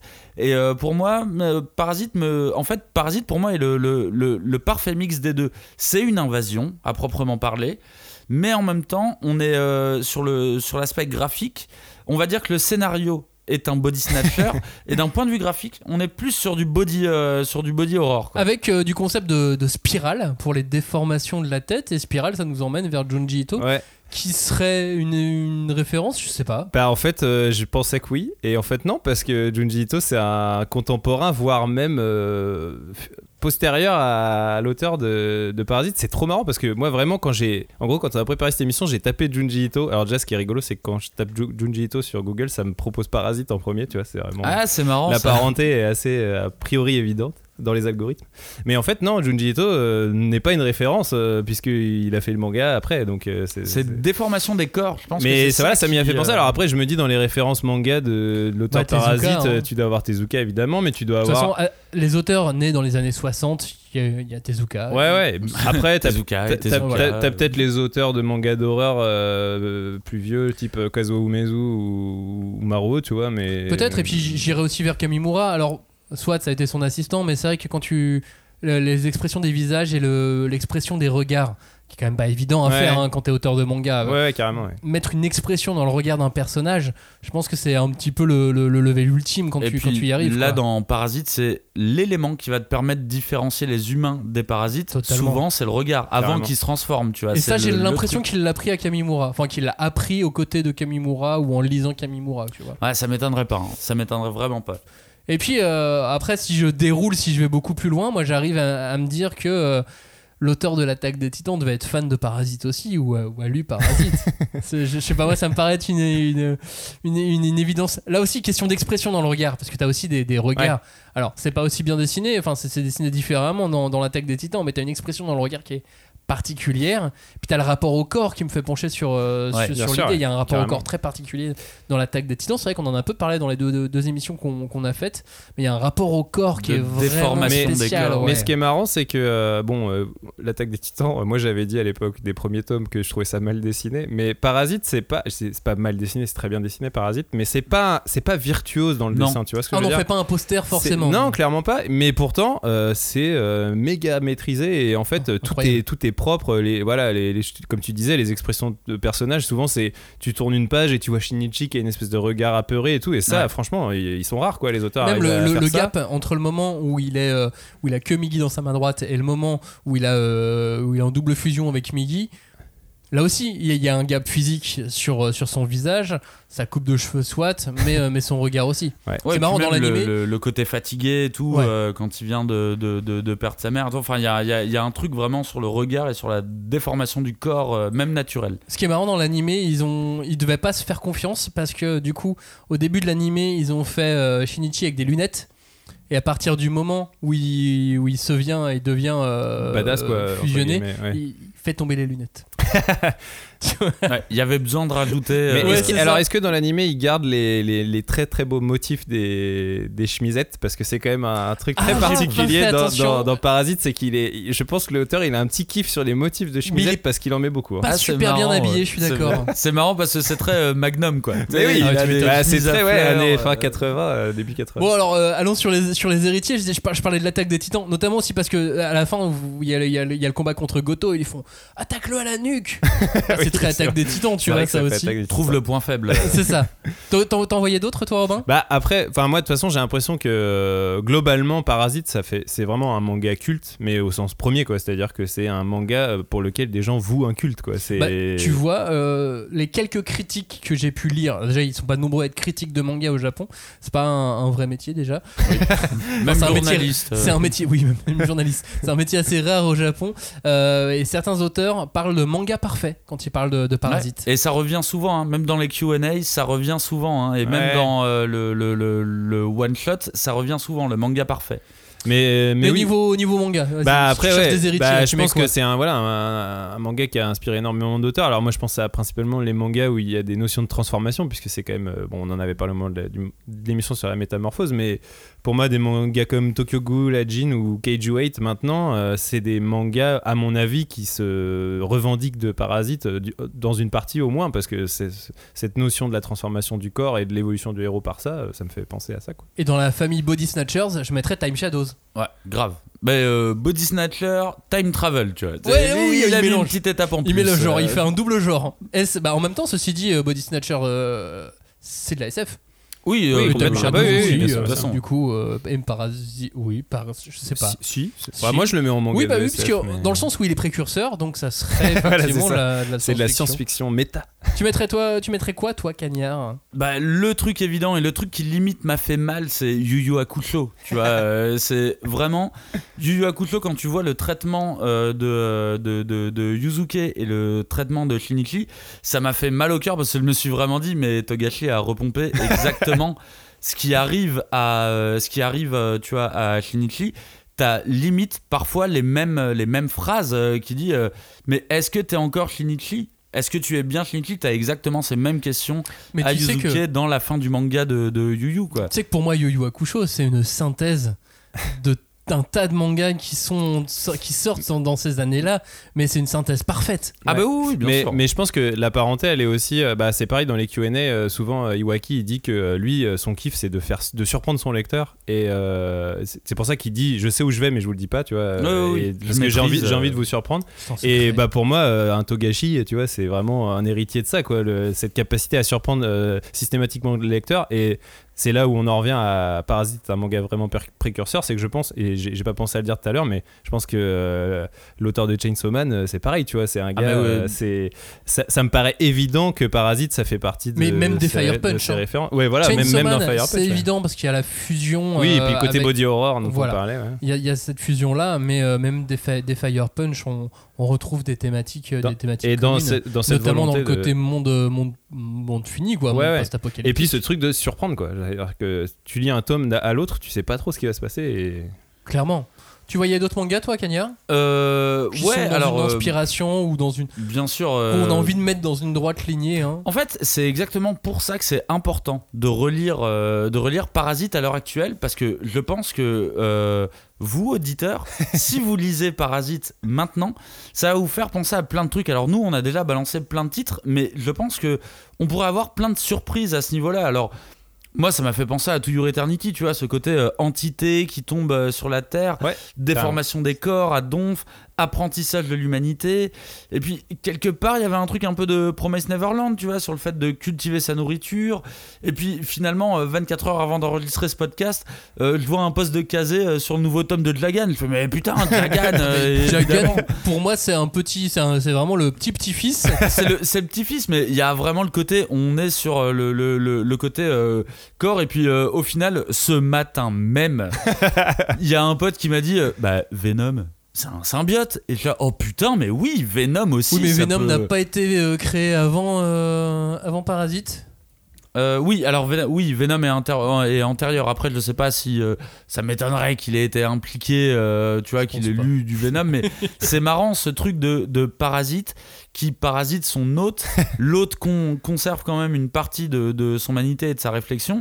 Et je me suis dit, mais en fait, les exemples, il y en a de partout. Des héritiers, des antécédents. En fait, euh, il y en a de partout et c'est pour ça que c'est un manga qui, pour moi, en tout cas, dans ma lecture, alors que c'est un manga que j'ai découvert de manière assez tardive, je l'ai découvert à ma vingtaine, tu vois. Mais en fait, c'est un peu un manga euh, culte absolu. Et tu peux piocher ce que tu veux dedans et tu peux projeter ce que tu veux dedans, quoi. Et tu peux même aller sur les séries de science-fiction. euh, avant l'émission, on en a fait une petite liste. euh, Ouais. Vous, vous allez vous, vous amuser. Reparlons du manga en lui-même plutôt que des références de, de- de l'auteur. On, on parle d'un manga qui, bah, qui va en dehors des, des sentiers battus. On parle d'un manga qui, qui est en avance sur, sur son époque et notamment sur, sur son ton, Robin. Bah ouais, parce que alors moi, ce qui est marrant, c'est que Parasite, euh, je l'ai, euh, on va dire que j'ai lu deux fois, principalement. La première fois avec l'édition euh, de 2002, dont je parlais euh, en, en- en Et introduction. t'as pleuré Clémence, voleuse. Non, et à l'époque, je l'ai vraiment lu euh, comme un seinen, sans me poser vraiment la moindre question. Je me disais, bah oui, je lis un seinen, quoi. Et, mais c'était il y a un petit moment déjà. Et là, en fait, je l'ai relu, bah, notamment pour l'émission, et puis aussi parce que euh, j'ai- j'ai j'ai- j'ai rechopé la série dans la nouvelle édition, donc ça m'a fait plaisir de la relire euh, dans, un, dans, des, dans des beaux volumes et tout. Et là, vraiment, à l'aune de tous les mangas que j'ai pu lire depuis, euh, qui sont euh, ce qu'on pourrait appeler du shonen up, tu vois. Je me suis dit, mais putain, en fait, euh, Parasite, c'est un shonen up avant l'heure, quoi. C'est-à-dire Ouais. que t'as quand même un héros adolescent qui se bat contre des monstres. Euh, alors, ok, c'est sanglant, mais bon, depuis, on a quand même lu euh, bah, l'attaque des titans, euh, on a lu Chainsaw Man. Chainsaw Man et compagnie. Donc, des, des, shonen sanglants, on en a vu un, un- un sacré paquet, quoi, avec de la violence frontale et tout. Et je me suis dit, putain, mais en fait, Parasite, si ça sortait aujourd'hui, ce serait dans le Jump Plus, quoi. Ce serait pas du tout un seinen pour moi, mais Et clairement pas, quoi. le manga à la Et ce serait le manga dont tout le monde Ça parle parce qu'il y aurait un animé et tout Kaisen, ça. quoi. Mais l'animé est arrivé très tard d'ailleurs. hein. Oui, il est sorti, au final, il est sorti beaucoup plus tard. Et euh, ce qui me fait marrer, c'est que dans les réponses de l'auteur, quand on pense au QA, on voit qu'il y a un concept. Il, a décidé que il avait ce, ce- ce concept, tu d'être euh, parasité. Mais en fait, s'il a choisi le lycée comme, euh, point d'ancrage, c'est juste que fait, ça donnerait plus d'occasions de plot scénaristique. Mais en fait, ça va pas plus loin. Il a pris vraiment le lycée comme, euh, comme, comme prétexte parce que il n'y a pas de franche camaraderie, il n'y a pas de, de, de groupe qui se forme, il n'y a pas spécialement d'épreuves à franchir. En fait, le lycée, c'est un prétexte qui, euh, qui sert aux attaques de masse et ça sert à prouver un petit peu le côté euh, inhumain de Miggy. Et tu sais, Miggy veut se servir de- d'humain comme bouclier et compagnie, mais en fait, le lycée n'a aucun sens. Plus que ça, tu vois, il a pas poussé Bah, le délire plus que On, ça. on va dire que c'est le seul truc qui manquerait pour que ce soit un, jump- un, un, un shonen up, c'est que euh, je pense que s'il sort aujourd'hui, il y aura un Tanto qui lui dirait ouais, mais quand même, faut que Shinichi il ait des potes et Ouais. qu'il y ait une espèce de, un de bande tu et vois, tout ça, ça. c'est ce qu'ils ont fait dans l'animé en 2014. Et, euh, et c'est Ah. peut-être le seul truc qui manque qui fait que c'est pas. Ouais, on, pas on en reparlera tout à l'heure, mais j'ai l'impression que c'est ce qu'ils ont fait. Euh, Il y a une autre raison pour toi pour lequel c'est un manga un petit peu en avance sur, sur son temps, avec quelque chose qui se faisait pas forcément à l'époque, Bah évidemment, en fait, je trouve qu'il n'y a pas de méchant. Euh, alors, quand tu commences au début, t'identifies un méchant, mais que tu, euh, tu, tu- ton méchant c'est le parasite, mais t'en as aucun précisément en tête. Et puis plus t'avances, et bah plus tu vois qu'en fait il n'y a, y a, y a pas de méchant. Alors t'es dans une espèce de lutte de valeurs. Mais sans donner tort ou raison à l'un ou l'autre. Et c'est ce que j'adore, c'est que jusqu'au bout, et je trouve vraiment que c'est le, le, le- le meilleur twist, c'est le maire. C'est vraiment le maire. Il n'y a pas de méchant. Il n'y en a il pas. est génial. C'est euh, c'est vraiment genre, bah, même quand tu arrives au maire, bah, au final, C'est pas un parasite. ah bah voilà. et je trouve que ça, c'est assez génial. Et je connais très peu de mangas qui ne, qui ne désignent pas, au bout d'un moment, même si c'est un méchant à qui tu donnes des valeurs et des raisons et compagnie, là, il n'y a pas de méchant. Il n'y en a littéralement pas. Robin, tu voulais dire autre chose toi sur, euh, sur ce ton décalé et ce ton qui euh, correspond pas forcément à l'époque du manga? Bah, en tout cas, un seinen parce qu'au final, bon, là, je reste dans ma réalité alternative où Parasite serait un shonen up, tu vois. Et euh, je pense à Kaiju 8. On avait parlé au moment de l'émission de cette relation de buddy movie entre le héros et son pote. Et je trouve qu'il y a vraiment dans Parasite aussi ce côté buddy movie entre. Ouais, il euh, leur manque juste le fait de prendre la route. quoi. Shinichi et oui, Shinichi et Migi, il y a vraiment ce côté. euh, c'est des, enfin, c'est pas des potes parce que Migi, il est, c'est pas Non. vraiment un être humain, il a pas des réactions d'être humain normal, mais mais il y a quand même voilà ces espèces de, de petites. Alors c'est surtout au début du manga, mais il y a ce côté quand même cette espèce de relation un peu comique entre Ah, mais euh, entre Shinichi du et Migi. movie. euh. Et c'est un espèce d'archétype de buddy movie qui est un petit peu en plus. euh, euh, comment dire euh, retravaillé puisque Migi est quand même une entité un petit peu particulière et c'est ce qui crée aussi des ruptures comiques c'est le côté euh, Migi il est hyper froid des fois sur certains trucs Ah, mais il comprend pas D'ailleurs, c'est ce qui fait aussi un petit peu le sel de ce bouquin, c'est qu'il y a un humour noir par moment qui est, euh, qui est absolument, euh, absolument génial. Il se cache, hein, tu vois, cet humour noir. Il est pas là euh, en mode euh, vous allez rigoler, attention, regardez-moi. J'arrive pas à voir d'autres œuvres à l'époque qui avaient ça. Alors qu'aujourd'hui, c'est un peu plus courant de, Ouais, de l'humour Oui, caché, de ouais, l'humour c'est discret. devenu. À l'époque, j'ai j'ai pas d'autres. euh, alors peut-être que c'est juste que ça m'échappe et que j'en ai pas, que j'ai pas assez regardé ma mangatech. hein. Et qu'on n'a pas assez de culture aussi, peut-être. Peut-être On- aussi, mais voilà, j'ai pas, j'ai pas ce truc forcément d'humour noir que j'ai vu un tout petit peu plus tard, tu sais, mais pas, Ouais. pas beaucoup, hein, de 2-3 ans, mais, euh, mais, mais qui est, mais, Mais qui est pas existait arrivé depuis déjà, quoi. mais c'est parce qu'on oublie à quel point c'est vieux euh, Parasite quand même. Ouais, c'est est quand même euh, la fin 80 fin 80 Et tu vois le, le côté le côté buddy movie mais euh, moi en fait ça m'a frappé mais ça m'a frappé au milieu de l'histoire. Et euh, tu vois quand j'ai vu que Robin euh, Robin y avait pensé aussi je me suis dit bah ok on est bien d'accord parce que le principe du buddy movie c'est deux personnalités qui se détestent, qui ne sont pas se pas. pouvoir euh, se comprendre, et au final qui vont œuvrer toutes les, toutes les deux dans, dans le même sens. Je me suis dit, mais c'est vraiment un putain de, de, de buddy movie, et du coup, j'ai réfléchi au buddy movie, on va dire, fantastique. Et pour moi, dans le cinéma, j'ai pris l'exemple du cinéma euh, parce que je me suis dit que c'est plus là qu'on voit ouais, ce qu'on genre d'exemple. Bah, puis dans Buddy Movie, il y a Bah, Movie. Oui, déjà. Surtout, oui, à- surtout l'époque pensé, tu vois. surtout, surtout à l'époque du manga euh, Bah, où le à l'époque où le manga 80. est sorti c'était fin 80 90 là c'est clairement l'âge d'or des buddy, des, des Exactement. buddy. Et euh, du coup, euh, je me suis demandé à quoi ça pouvait faire penser, c'est-à-dire un être humain et un être euh, fantastique, on va dire. Et je me suis dit que ça correspondait plus à euh, des humains qui collaborent avec des robots ou avec euh, des euh, ou avec des intelligences artificielles. Et du coup, ça me fait penser. Et là, c'est la petite reco cinéma de Kenya, parce que j'ai vu ce film-là, donc je le place un peu au forceps, mais j'ai vu un film sur Netflix qui s'appelle Upgrade et qui est un film que je ne voulais pas voir parce que je trouvais le principe trop débile. C'est euh, un mec, tu vois, qui, euh, qui, est, qui est avec sa femme et tout. Il subit une, euh, il subit une attaque. On est dans le futur, hein. Et en fait, il va, sa femme est morte. Il termine tétraplégique.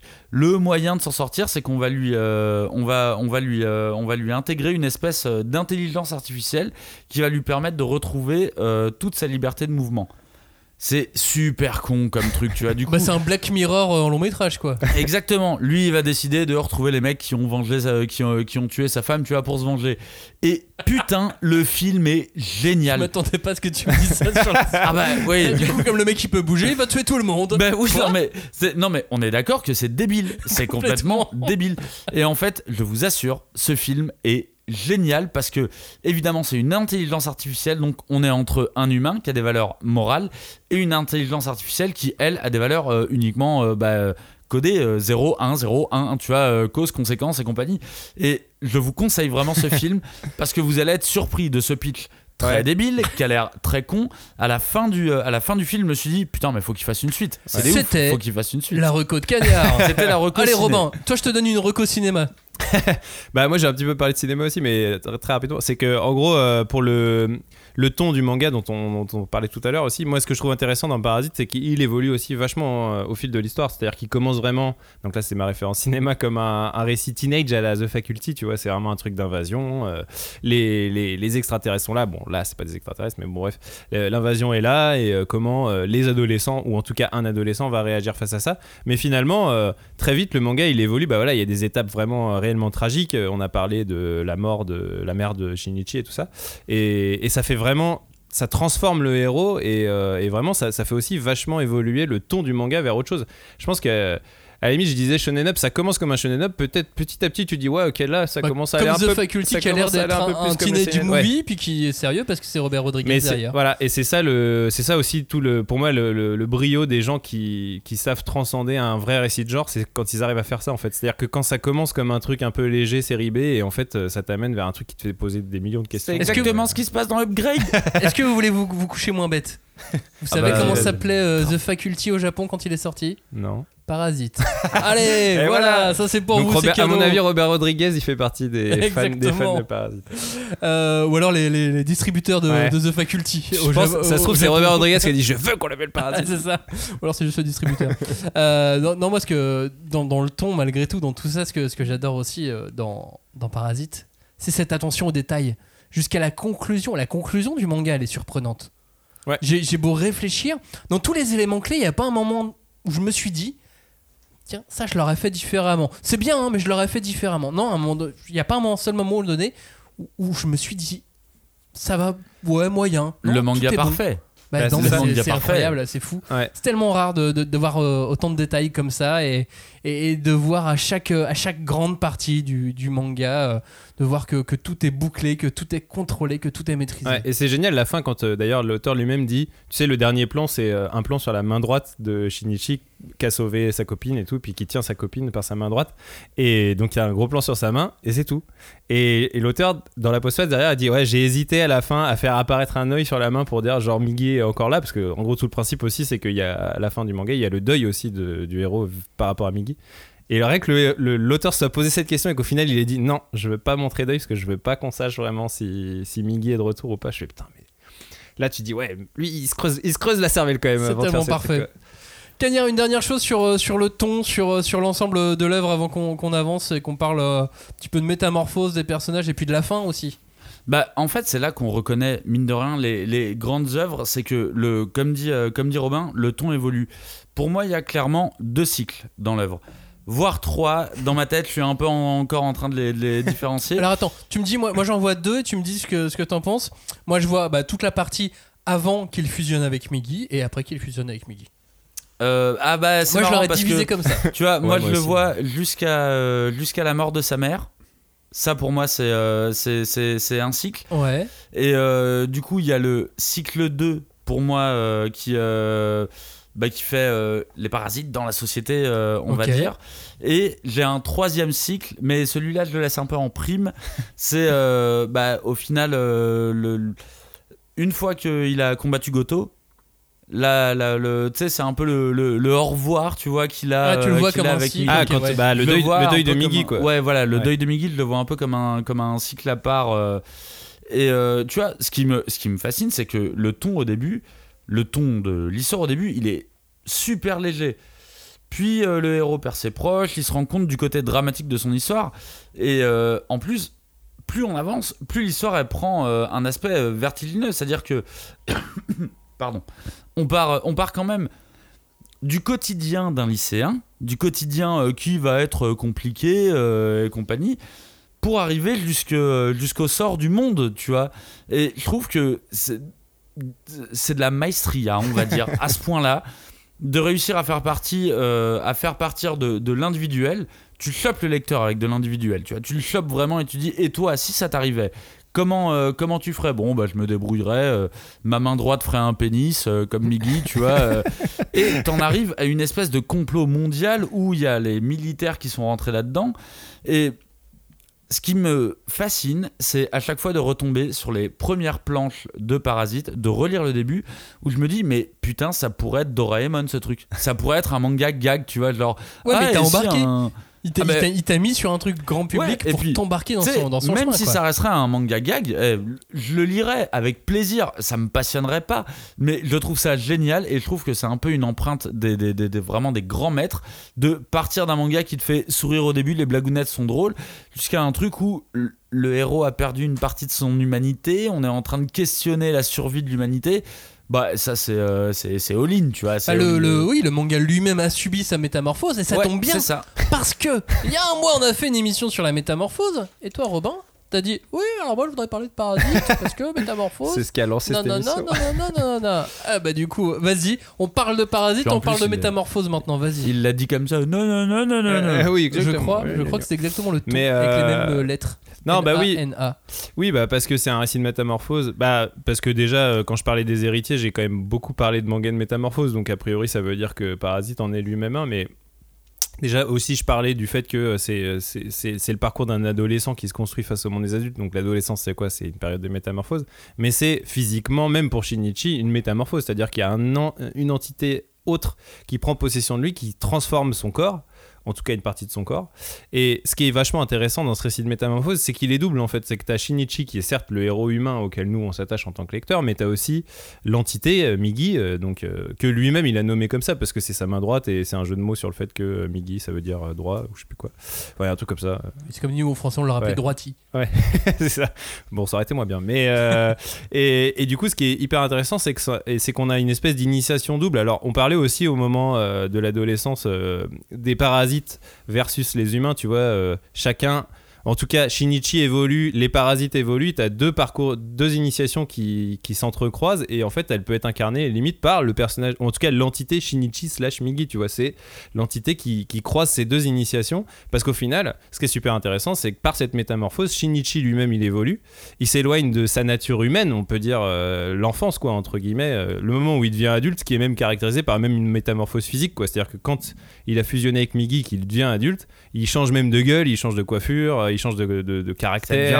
Sa copine ne le reconnaît plus. euh, Enfin, tu vois, vraiment, lui, il a complètement, il s'est transformé. Et c'est Mi- parce qu'il met un chien à la poubelle aussi oui, en plus, il y a cette histoire qui est, euh, qui est assez. euh, Mais qui est trop. Enfin, tellement bien mis en scène. C'est incroyable. Ce, passage-là, il est fou, quoi. Genre, Alors vraiment. tu sais que c'est le seul passage que j'ai retrouvé, j'ai l'impression, euh, vraiment plan par plan dans le manga, l'animé, le film. Non, mais parce qu'il est fou, ce passage. Ah, vraiment, faut pas le euh, rater, Ah non, hein, mais en clairement, c'est un, c'est un climax euh, qui, qui a l'air de rien comme ça, parce que c'est juste, voilà, il a trouvé un chien euh, mort et il, il le jette à la poubelle et.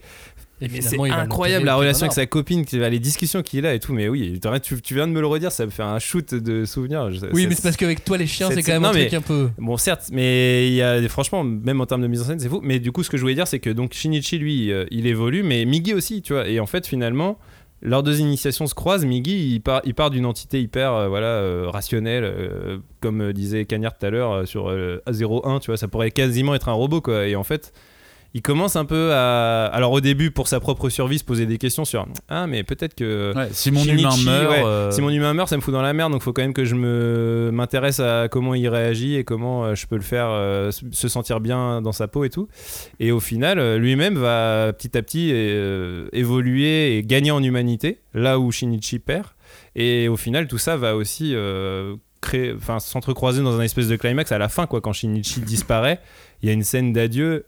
Mais c'est pareil, tu dis, c'est fou de créer une scène d'adieu aussi déchirante entre un personnage qui ressemble à rien quoi parce que Miggy c'est quand même un pauvre truc quoi c'est une espèce Miggy, c'est quand même le plus euh, kawaii oui des mais bon hein, mais c'est euh, quand même un amas de chair avec une bouche tu sais en plus limite on dirait un dessin d'enfant de lèvres de tu vois de bouche avec tu les vois lèvres euh, comme les bonbons. c'est ça ouais et, et- et il arrive à créer une scène où Miggy dit adieu à Shinichi et tu sais c'est même toi t'es triste alors que c'est quand même une espèce de créature qui ressemble à rien qui dit adieu à un humain enfin je trouve que voilà dans, dans l'évolution des deux persos il y a quelque chose de- d'assez d'assez incroyable en termes de maîtrise quoi Cagnard, sur la métamorphose, toi, de, de ton côté, tu la vois comment? Bah, alors, euh, la, la métamorphose que je vois la, la- la plus importante dans ce manga, pour moi, c'est euh, l'adaptation. Quand on parle d'adaptation, euh, c'est vraiment. Tu vois, je pense à comment euh, Migi va s'adapter au monde des humains au début, mais en même temps, comme dit Robin, comment euh, bah, Shinichi, en fait, au fur et à mesure, il trouve ça complètement horrible et gore, mais il va s'adapter au mode de vie qui est plutôt cruel euh, des parasites. Et je trouve que c'est Oui, il va les comprendre quelque part. Bah, euh, ouais, il va les comprendre. Et au début, il ne veut pas tuer, mais au final, euh, ça devient assez lambda pour lui, tu vois, euh, de, de- commencer à, à, les tuer. Il y a un sujet qui, je trouve, revient tout le temps, c'est celui des, des sentiments. Parce que Migi est dénué de sentiments au début, mais bizarrement, à un moment, il va aller jusqu'à défendre son hôte corps et âme. Et c'est vraiment, je crois que c'est la séquence que je préfère en fait dans le manga. C'est l'interrogatoire avec euh, le détective privé quand ils essayent de le menacer pour lui dire tu arrêtes tes, investigations maintenant et compagnie. Et en fait, t'as Migi qui va faire une espèce de déclaration. Et je peux même pas dire si il la pense vraiment ou si juste il veut faire peur au mec. Mais en gros il lui dit clairement si tu fais le moindre mal à Shinichi moi je te défonce. Et tu sais c'est bizarre parce que c'est la, la séquence qui m'a au final euh, le, le plus soufflé où je me suis dit Ouais, mais tu vois, ah ok, là ça, là j'ai l'impression que Migi ressent vraiment des sentiments euh, mais pour. euh, pour c'est parce que. Migi, effectivement, comme tu le dis, il a eu sa métamorphose, mais il a eu sa métamorphose à partir du moment où il a fusionné avec Shinichi. Tu vois, quand je, je parlais Oui. de la, la fusion de Shinichi et Migi, mais ça va dans le sens aussi de. Ça va dans les deux bien sens. sûr ouais. Puisque Migi est une partie du cœur humain de Shinichi. Et puis au final, on a une, euh, évolution de l'homme Shinichi, mais pour moi, il y a une évolution de l'homme avec un grand H. Parce qu'au début, euh, limite, on peut se dire que les parasites, ils sont cruels. euh, parce que tu sais, ils bouffent comme ça d'un coup, tu sais, il y a des mares de sang et tout. Mais en fait, eux, leur modus operandi, ils changent pas. Ils changent pas du tout. Ils, sont, ils, mangent. Et au pire, on va dire qu'ils se, ils se modernisent un petit peu en faisant des sortes de cantines. Alors que du côté des hommes et des humains, on sent que ça les pousse à des extrémités qui les mènent au final jusqu'à un massacre. Et un massacre où potentiellement ils ont tué plus d'humains que de, euh, que de parasites. Oui, mais les parasites se sont pas laissés faire aussi, c'est de leur faute. Évidemment, mais ça. je trouve que c'est euh, limite plus intéressant du côté des humains de de, voir se cette dire métamorphose Bah, une là, Ouais, putain, ils métamorphose vont loin humains. quand même. quoi. clairement. Euh, continuons sur, sur, sur cette émission, parce qu'on est censé euh, bientôt la finir. Bon, on- dépasse, on dépasse, c'est pas très grave. Vous êtes avec nous, vous pouvez mettre pause et puis vous reprendrez la prochaine fois. Vous êtes avec Oui. nous Oui. Alors, personne ne répond, tu sais, on est que nous trois. Enfin, si avec Robin, on peut te répondre si tu veux. Tu recommences, vas-y. Ah non, j'avoue, j'ai cru euh, que quelqu'un allait me répondre, mais c'est pas grave. Non, bah, on va balayer quelques, quelques personnages. Robin, tu, tu as la relation Shinichi Migi, bien sûr. Bah oui, je parlais du buddy movie, euh, c'est la relation principale, mais ce qui est intéressant, c'est que t'as aussi le personnage de Murano, donc qui est la copine de Shinichi. Et Qu'on en a- dont on a très peu on parlé. n'a là, pas hein. beaucoup parlé parce qu'en fait, elle est pas très motrice dans le récit, on va pas se mentir. hein, C'est peut-être. Non, mais elle questionne. Elle questionne Ouais, ouais. sur les changements, sur justement les métamorphoses. Bah bien sûr, oui, voilà. de- et- Shinichi, bah, tu celle qui le connaît le mieux finalement. C'est ça. de Parce les que, parce que typiquement, euh, quand je disais, euh, il se transforme physiquement et tout, et même euh, mentalement, quand il, bah, notamment quand il a perdu sa mère, c'est elle la première qui va donner les indications au lecteur. Bon, le lecteur le sait déjà par l'apparence physique de Shinichi, mais elle, elle va vraiment donner les indications que bah, c'est plus le Shinichi qu'elle connaît, quoi. Et donc finalement, t'as une espèce de. Alors, j'allais pas dire un triangle amoureux, parce que bon, euh, Migi il s'en bat un peu les couilles de l'amour. Quoique, il se. Il s'intéresse Il euh, s'intéresse à, à, la à- en tout cas à la procréation et au fait que euh, ça Tout à mobilise fait. euh, Et j'ai trouvé ça justement dans, dans la, dans, dans la métaphore de la métamorphose, dans la métaphore du passage à l'âge adulte, le fait qu'ils aient leur première fois.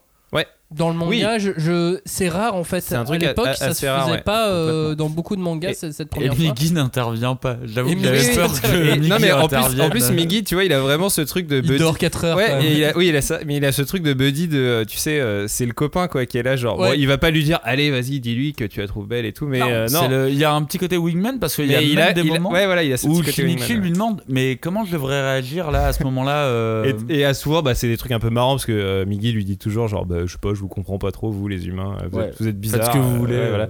Mais euh, il y a quand même ce- cette espèce de, de triangle. Alors même si finalement Murano, euh, elle n'aura jamais rencontré Miggy et elle lui aura jamais vraiment parlé, tu vois. Mais, mais au final, il y a cette, espèce de Moi, triangle de personnages. Je, je euh, trouve qu'on laisse un voile sur le fait qu'elle ait pu s'en rendre compte ou pas. Ouais, c'est ça. On sait pas vraiment quoi. Euh, Mais finalement, d'ailleurs, même euh, l'ensemble des personnages ne savent pas euh, non, la parce que véritable même nature de Kana ne le saura jamais. Son père le saura pas. Son père non euh, plus. euh, Son père, t'as l'impression qu'il a y a même que pas. Mamoru Ouais, euh, finalement. Ouais, c'est ça. T'as l'impression que son père, il a pas trop capté euh, ce qui s'est passé, quoi. Même avec sa femme et tout, tu vois. Il y a un truc. Bah euh, euh, oui, enfin, il est dans le deuil quoi. Ouais, il est dans le deuil, mais. il tease rien qui tease Non, mais, mais c'est vrai que. Mais- Bah, ouais, en Jack- même temps, oui, non, mais c'est vrai que euh, c'est une réalité dans le deuil aussi. ah bah oui hein. non mais c'est pour ça que je reprenais l'exemple tout à l'heure Ouais. euh, du, du deuil C'est vrai, vrai qu'au final, il y a que Mamoru. Et moi, à la limite, c'est le seul bémol que je donnerais à ce manga, c'est le personnage de Mamoru. Je trouve qu'il est. Il est.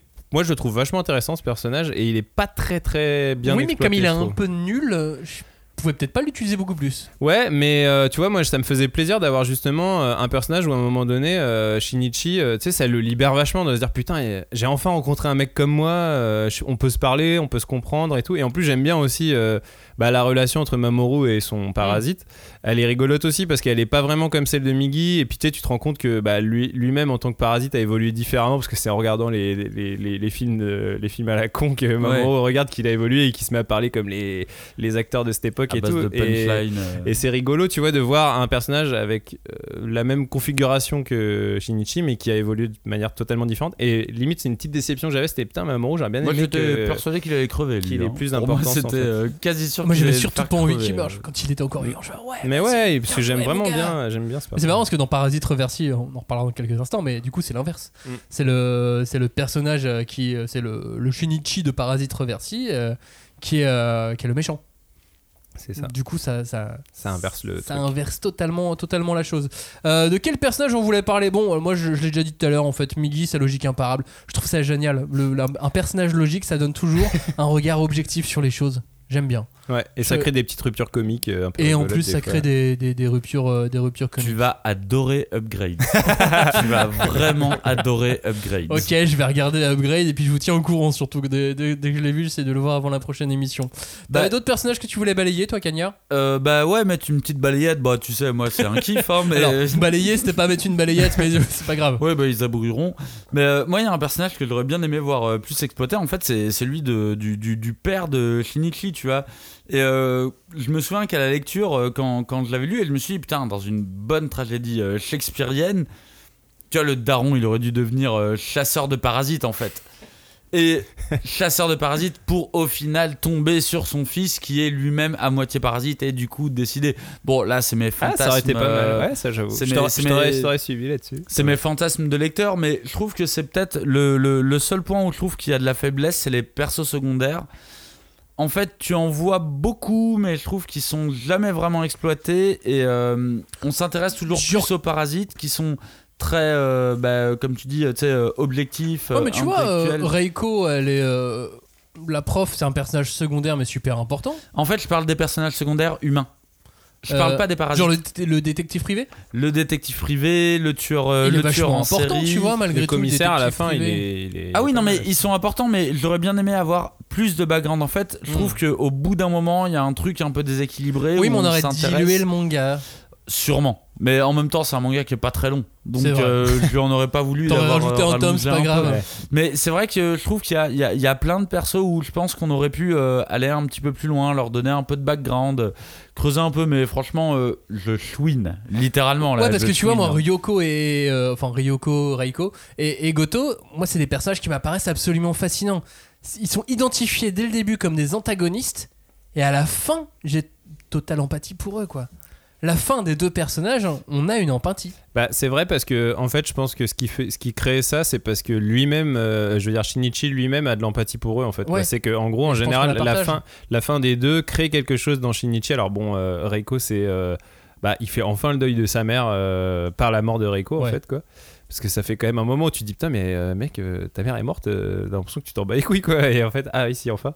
Et, et Goto c'est plus bon bah le deuil avec Migi mais il y a aussi ce côté la décision qu'il prend tu sais à la fin quand quand Goto est en train d'agoniser et de, de se décomposer et tout et, et en gros Shinichi doit faire un choix est-ce que je est-ce que je l'achève ou est-ce que je laisse mon est-ce que je, je laisse se reconstituer qui je suis pour prendre cette décision là tu décider, vois euh, en gros. Et du coup c'est intéressant sur comment euh, ces deux disparitions de personnages ont un impact sur Shinichi. Je pense que c'est ça qui crée l'empathie aussi. Et puis Cagnard, il y a le maire et tout le, tous les personnages de la mairie, quoi. Bah, moi je trouve que la fin de la série, la fin de ma série, tu vois, de mon parasite, elle se situe vraiment là. Je trouve ça assez génial, quoi. Parce que déjà, Shinichi, et je trouve ça hyper original, il est complètement extérieur à cette séquence. Il est étranger, il est dans un camion, il est à côté. Et je trouve que pourtant, la tension, elle est vraiment à son paroxysme, quoi. Surtout, euh, alors en plus, il n'y avait aucun besoin de rajouter ça, mais t'as un tueur en série humain qui débarque à ça et qui, alors déjà qu'il est tueur en série, mais en plus, il a une capacité à percevoir les, euh, euh, parasites. Je trouve que la tension est assez ouf parce que là, on est censé faire confiance à un tueur en série. Et c'est plutôt euh, démontré dans la, dans la séquence, il s'en fout. Lui, en vrai, il s'en fout, il peut dire, bah, lui, c'est un parasite, lui, non. Ouais, et on l'introduit au Ragami clairement pour la toute fin de la série, Ouais. après cette séquence. Ouais, ouais. Et- Finalement, c'est sa séquence d'introduction presque ça. Ah mais complètement, euh, séquence d'introduction et de fin, tu vois, ça va, euh, c'est... Et typiquement, lui, bah, lui, j'aurais aimé aussi un petit peu plus de, de, de- de background sur lui, tu vois, même si, en vrai, euh, tu comprends toute son histoire, hein, tu bah, d'ailleurs, il y a un flashback depuis qu'il Ouais. est petit et tout, tu vois. Et, mais je trouve que pour moi, toute la fin, enfin, la meilleure fin, la fin que je préfère, même si euh, je, je critique pas du tout hein, la fin euh, du, du manga Parasite, mais pour moi, là où il y a tout, c'est vraiment cette séquence. Je trouve que ça représente bien en fait l'ambiance de la série. C'est froid, c'est sans concession, c'est sans subjectivité. Il y a deux espèces qui s'affrontent. Et les deux vont être monstrueuses. Ouais. Et je trouve que mais il y a c'est pas vraiment la Shinichi partie donc que c'est pour ça que Et il y ça a- pouvait pas être la fin Pas Shinichi. Bah, Moi, je me suis posé évidemment. des questions sur euh, les différentes fins possibles. Il y avait une fin possible après la séquence de la mairie. Il y a une fin possible avant le combat contre Goto. Finalement, il aurait pu s'échapper. ouais Et il aurait pu faire une autre vie ailleurs, loin de Goto, et faire une vie avec, euh, avec Migi, tu vois. Enfin, ça, ça aurait pu être une fin ouverte comme ça. C'est dans les... Ah mais oui, oui, je pense. dans- dans le cas des aurait possibles, tu vois. Euh, et puis il y, a la- il y a la vraie fin. euh, et la vraie fin, elle est quand même terriblement satisfaisante parce que c'est un, un semi-happy end, quoi. Bah en fait au final c'est ce que j'aime bien quand même même si tu vois euh, la séquence de la mairie c'est ma séquence préférée je trouve que l'affrontement final en fait il est surtout là pour mettre en avant la relation de Migi et Shinichi tu vois Oh, au final moi le combat ne m'intéresse pas plus que ça même s'il est un peu tactique et c'est je trouve que je trouve que c'est un truc euh, où même le manga a évolué là-dessus où avant juste ça tranchait au final au bout Ouais. d'un moment ça devient de plus en plus ouais tactique carrément ouais. Sauf que, bah, au final, euh, quel est le dernier affrontement? Alors, je suis désolé, je vais faire une, une comparaison à deux balles, mais moi, c'est Naruto Sasuke, tu vois. c'est euh, vraiment bah, Migi et Shinichi, tu vois. Bah, vous allez devoir vous séparer, en fait. Vous allez malheureusement devoir vous séparer. Et je trouve que c'est hyper beau de terminer Mais- comme ça, tu vois. On te laisse quand même le doute sur le fait Ouais. qu'ils se séparent vraiment. Et je pense que ce qui est intéressant aussi, c'est que le dernier affrontement du manga, il a pas lieu contre un parasite, il a lieu contre un être humain en fait. Et Ouais. je pense que c'est aussi euh, Bah, le je- fait de, bah, en gros, euh, euh, Shinichi a beau s'être débarrassé de Goto, qui était la menace ultime en termes de, Ouais. comment dire, de menace parasitaire, parce que c'était Le Thanos. le mec était devenu euh, surpuissant, euh, capable de fusionner, machin et tout. Et au final, une fois qu'il s'est débarrassé de lui, parce que finalement il a décidé de s'en débarrasser, alors qu'il a hésité, euh, le véritable. Enfin, ça veut pas dire qu'une fois que tu t'es débarrassé des parasites, euh, la menace n'existe plus en bah fait. non. quoi. Ça- Il en reste le mal encore, existe euh, toujours et il est parmi nous. Et encore, le mal. Il est parmi les humains. Oui, mais c'est pas le mal. Bah, C'est pas euh, forcément le mal, puisque du coup, c'est ce qu'on voit aussi à la fin, c'est que Ouais. le pire, euh, finalement, le pire, c'était l'humain. Oui, voilà, c'est ça que je veux dire, c'est que une fois que tu t'es débarrassé du, une fois que tu t'es débarrassé du, le pire. une fois que tu t'es débarrassé du mal, du mal entre guillemets absolu, bah il reste en fait euh, une source de mal qui est parmi les humains. Et qui est nous-mêmes, exactement. Mais c'est un beau au revoir, je trouve. Non, c'est un très beau au vraiment revoir. un très beau Je au revoir. Cette fin, euh, il y a encore beaucoup à dire hein, sur, sur ce manga. Faire une heure dessus, c'est c'est vraiment pas assez. Euh, mais bon, enfin là, faut bien décider. À un moment donné, Faut trancher. c'est ça. On peut pas non plus faire 15 heures. Bon bah sur, voilà, euh, c'est Naruto qui avait raison et voilà, on avance. Non, non, parlons un peu des adaptations et des dérivés parce que euh, il y a quand même, quand on a fini Parasite, on a quand même moyen d'avoir encore Parasite. C'est ça aussi bah qui, est, oui, qui, qui est fort avec ces licences-là. C'est récent hein, malgré tout. Tout date de 2014. Il Bah, y a c'est- eu euh, année charnière, euh, au bout de 16 ans, ils ont fait allez, on remet tout au goût du jour. Bah c'est ça parce que euh, Parasite, euh, voilà, ça a longtemps été un manga un peu, euh, comment dire. euh, Ah, c'était pas hype, hein. Ouais, enfin je veux Ah bah, dire. Nous, quand ouais, on a un- commencé le podcast, c'est pas forcément le manga C'était hype ça, ou ça quoi, aurait hein. presque pu être un manga oublié, tu vois. Ah bah, vrai, moi, je peux, euh, moi je peux te parler de la première fois que j'ai lu Parasite.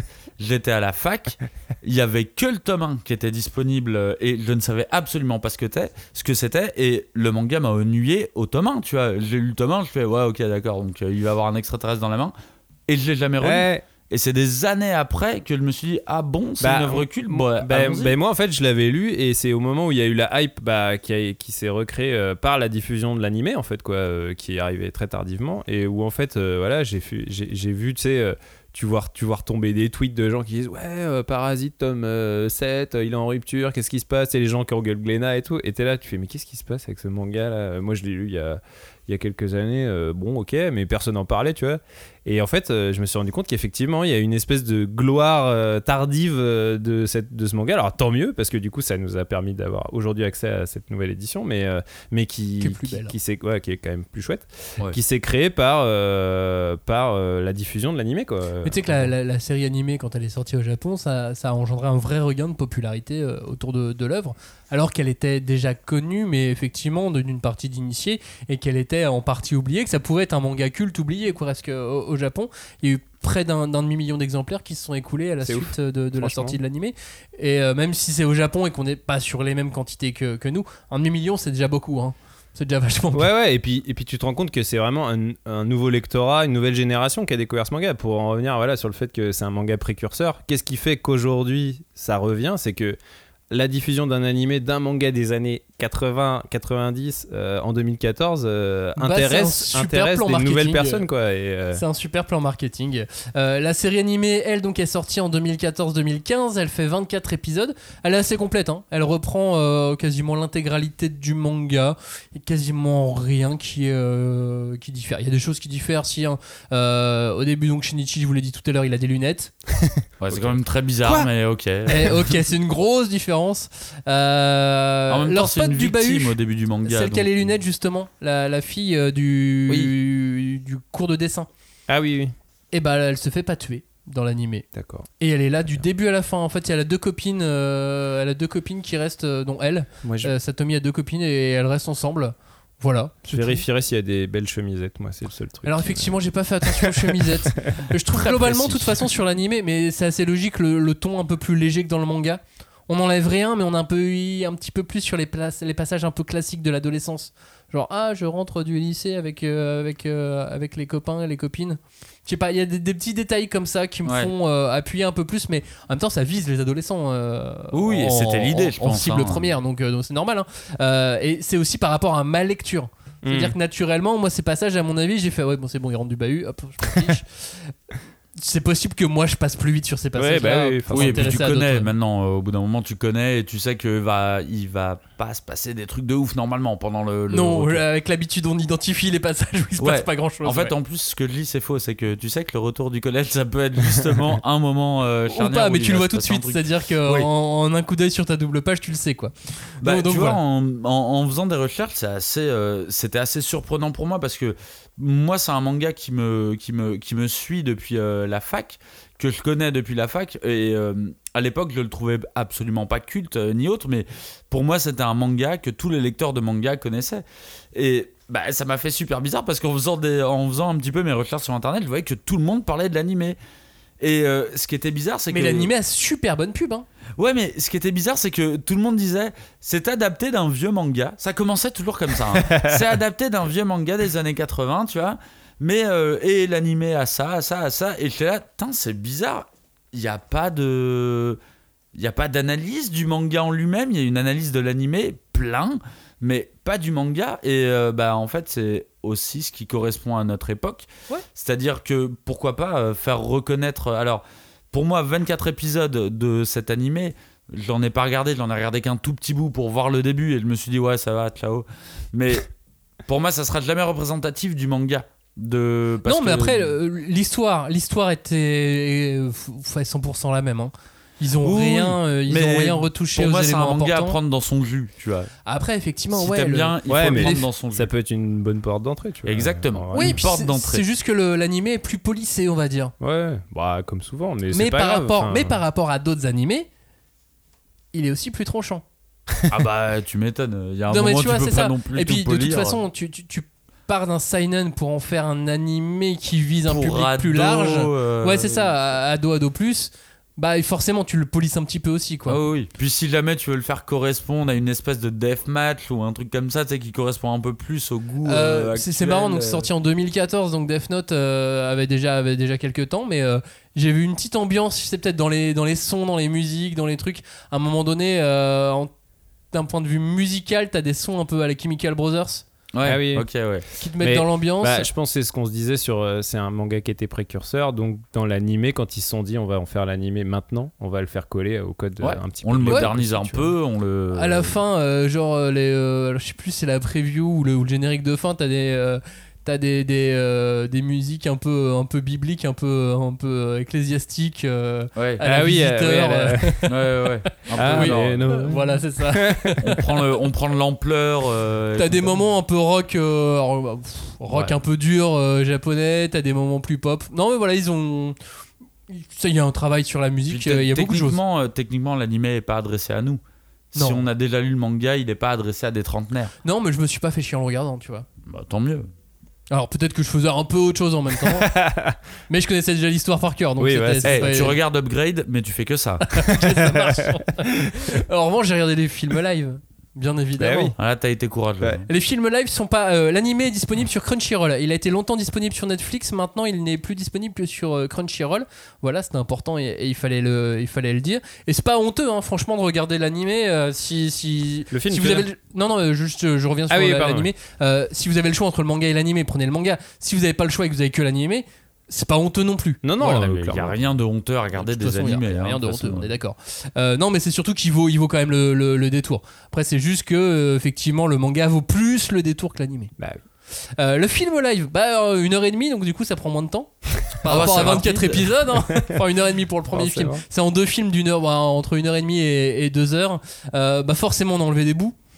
Parce que si tu, tu peux pas tout faire tenir en deux films. hein. Euh, Donc euh, le personnage de Kana, salut. Euh, le personnage du père, salut. Salut. Euh, une des deux attaques de l'école, la plus petite, Ouais, ouais. salut. La scène du chien parasité au début, salut. Trop Euh, compliqué à faire. Trop d'argent en vrai. Trop d'argent. Ouais, ouais, mais à la place, ils ont fait une scène avec un chef cuistot dans un restaurant et c'est le premier, euh, la première mort qu'il voit. D'accord. Ok. Et ça marche aussi, finalement, ça marche aussi.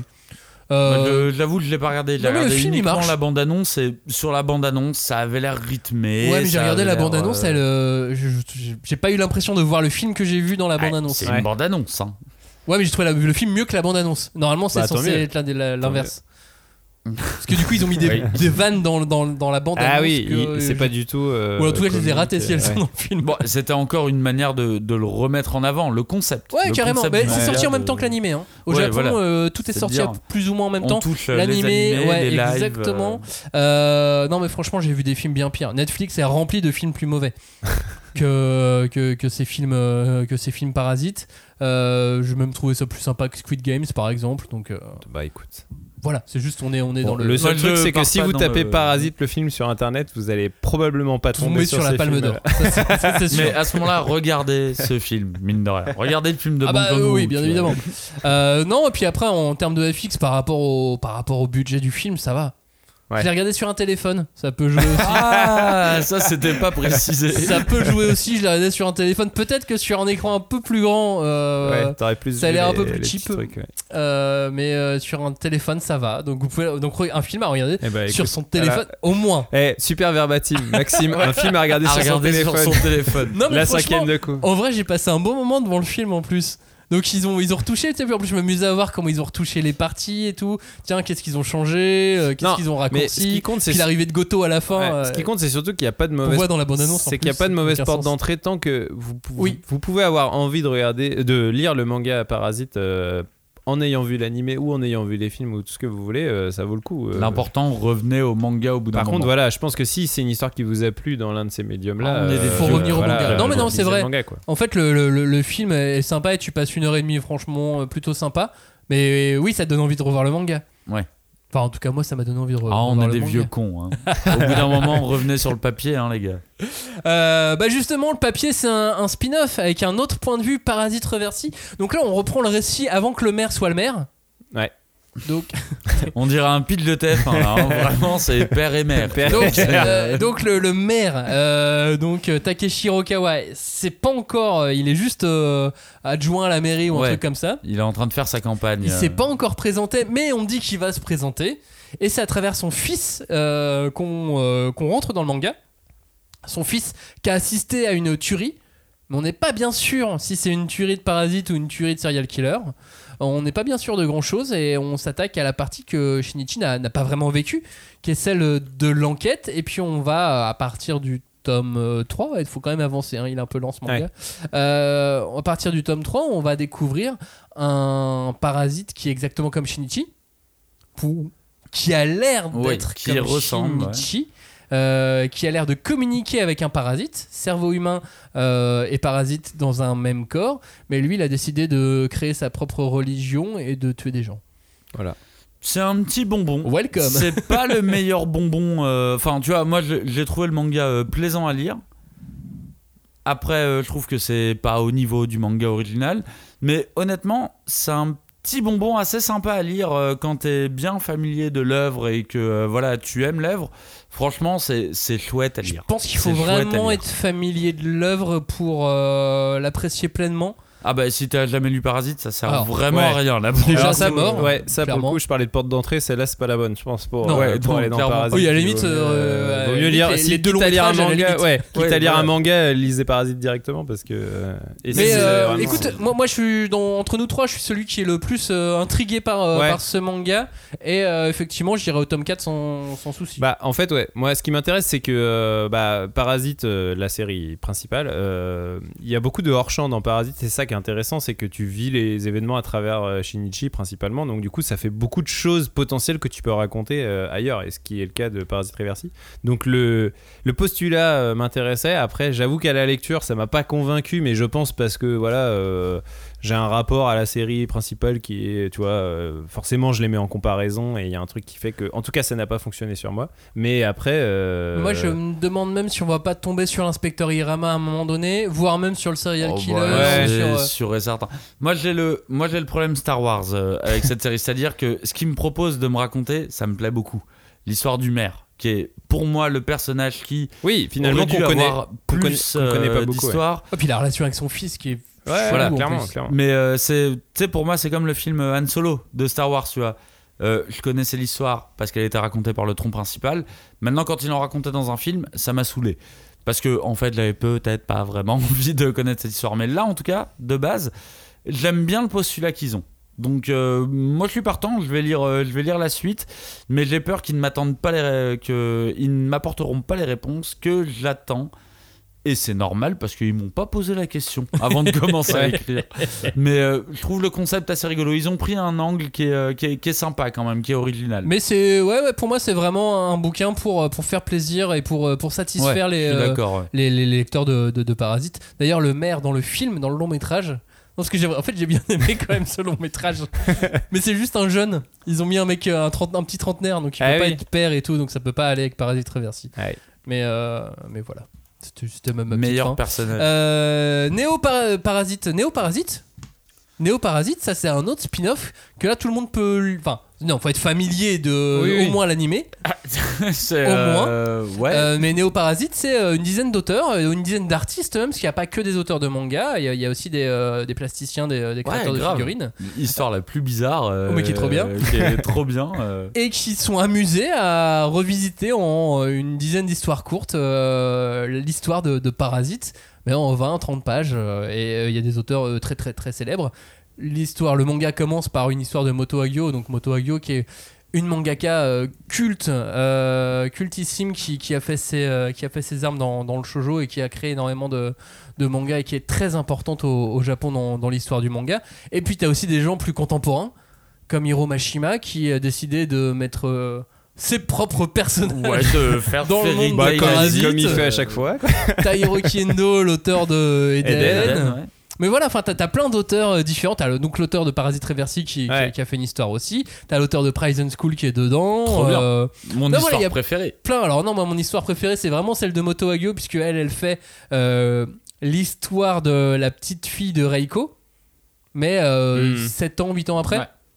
Et euh, j'ai limite trouvé ça canon, tu vois. Je, je me suis dit, ah ouais, c'est vrai, c'est la vraie. Je me suis mis en tête que c'était Ouais, mais comme si c'était vraiment la suite euh, 10 ans après. Non, quoi. c'est vrai que c'était une, une pure idée, ouais. Bah, en fait, disons Même si c'était euh, chelou la façon dont elle l'a fait, mais euh, Ouais, c'est un c'était chelou qui chelou, m'a ouais. plu. C'était euh, chelou, genre, euh, en fait, elle voulait pas parler de parasites. elle parlait d'autres Oui, mais choses, ça marchait. Ce que je trouve intéressant, et là pour le coup je vais un peu dans de l'extra, c'est-à-dire la manière dont nous, nous on en a parlé en se disant hey, toi c'est quoi ton histoire préférée et compagnie? Euh, Nos trois réponses étaient très différentes. Donc je pense qu'au final, si t'aimes bien le manga Parasite, c'est très bien de l'avoir euh, ce bouquin. Le bouquin entier ne te plaira pas, ça c'est sûr. Mais par contre, à un moment, tu vas trouver une histoire, je pense, avec nos trois profils qui sont quand même assez différents.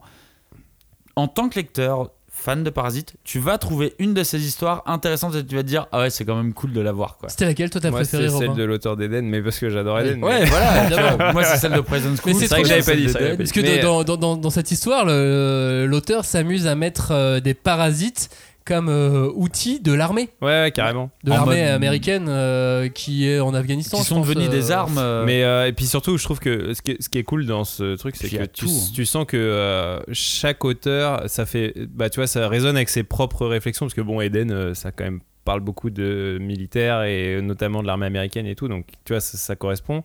Mashima, bon bah il a mis ses persos comme Alors à lui, il chaque fois. sujet. Mais je veux dire, coup, tu vois, mais- et Moto Hagio, comme tu disais, finalement, euh, elle a parlé d'autre chose, mais qui lui ressemble et tout ça. Enfin bref, il y a. Oui, elle a parlé d'une histoire de, du théâtre No, mais Ouais. effectivement, ça lui ressemble. Mais il et y en a plus, vraiment- c'est son trait, mais sauf qu'elle arrive à- malgré tout, avec tout ça, à s'inscrire dans ça. une continuité. Et du coup, je trouve que c'est ce qui démontre euh, la, puissance de puissance, cette ouais, œuvre et le fait que euh, ça peut euh, être réflexif chez tout le monde, tu vois, d'une manière ou d'une autre. Il y, a même est- y a même une histoire qui qui fait référence à une seule case du manga. Ouais. Où euh, quand ils sont euh, à la mairie ou au gouvernement, ils disent a priori les Américains se servent des parasites dans leur armée. Oui, c'est vrai. Bah, Et t'as une histoire qui correspond clairement à ça. Donc c'est pour ça que pour moi, il n'y a, il y a pas eu beaucoup d'histoires que j'ai vraiment adorées. Mais je trouve que c'est hyper intéressant à lire. Et bah, de toute façon, en vrai, si t'es fan de Parasite, c'est très bien de l'avoir ce bouquin euh, dans, dans ta collection parce que euh, voilà, t'as une espèce. Et en plus, t'as les, les, les, les, les interviews des Ouais, auteurs à chaque fois. Pourquoi, Pourquoi, vous avez ouais. fait. euh, Pourquoi vous aimez Parasite Et euh, pourquoi vous avez pris cette thématique-là? Bon, c'est cool à lire. Et même si effectivement ça peut pas égaler le manga en lui-même, c'est un exercice de style. Et quand on est fan d'une œuvre, avoir un exercice de style autour Ouais. de cette œuvre. Et il y en a que j'ai pas du toujours tout compris. hein. Il y en a que j'ai absolument pas compris. et il y en a que j'ai étrangement adoré, genre celui avec les euh, avec les, euh, les figurines et Ah tout. oui. Et j'étais là, Ouah, ça me met un mal qui est bizarre, tu vois. Mais Oui, c'est trop bien fait, cool, tu vois. euh, C'est super cool, c'était super cool à lire. Et puis même le, le, le, le fait que l'autre aille éduquer, élever des- ses propres humains pour se nourrir, machin. et tout. Trop bien. Il y a des histoires, t'as limite mais envie que ça est- continue pour certaines, tu vois. T'avais envie de connaître le background, genre ah mais faites un tome entier sur cette histoire en fait. Ah bah il y en a plein euh, que moi j'aurais bien aimé voir. euh, C'est clair. Genre celle des parasites du mec de Prison School, j'aurais bien aimé voir plus. Alors que lui, oui, surtout qui prend la, la vieille dame de, de la fin du ouais, ouais, ouais, non mais lui il a pris le côté sale, hein. il a pris le côté sale, mais bizarrement ça m'a fait triper quand même. La vieille Mitsuyo. Euh, bon, bon, on va s'arrêter sur Parasite. On a fait plus d'une heure et demie. On a, euh, on a tout éclaté sur cette émission. On avait dit, ok, on n'est pas trop exhaustif, les mecs. J'ai Ouais. l'impression qu'on n'a rien dit en plus. Bah ouais, c'est ça le truc quoi. On a, Ouais. moi pour moi, mais bon, c'est à chaque fois, à chaque émission, je me dis, on parle pas assez du dessin, mais bon, bref. on- On essaiera de s'améliorer. On a effectivement peut-être pas tant que ça parlé du dessin. On a parlé des, des expressions Ouais, qu'il ouais, arrivait, c'est vrai, c'est qu'il vrai. arrivait, euh, qu'il arrivait à Mais souvent, on, on parle beaucoup des thèmes et tout. mais C'est vrai. ça- Bah écoutez, moi c'est euh, un des mangas qui en plus à la relecture là m'a redonné cette impression. C'est un des euh, c'est un des mangas les plus perturbants que je connais parce que je le trouve très complexe dans sa simplicité C'est vrai. et c'est très dit. simple dans sa complexité. Alors ça a l'air bizarre comme ça, Non, mais mais c'est c'est-à-dire dit. que j'ai beau chercher des, des sous-thèmes, des sous-thèmes, en fait c'est moi qui les invente. Parce qu'en fait tout ce que le manga a à dire, il le dit et de manière très frontale pour moi.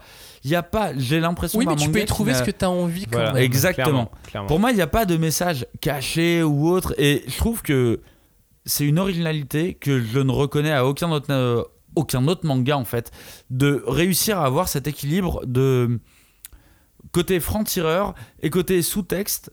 Je trouve qu'il il a une maîtrise qui est vraiment parfaite là-dessus. Et comme on vous le disait tout à l'heure, euh, dans vos lectures d'aujourd'hui, dans les nouveautés, dans ce qui sort en ce moment, il y a de grandes chances que vous voyez des points communs Ah ouais, euh, grosses, avec grosses, C'est Parasite.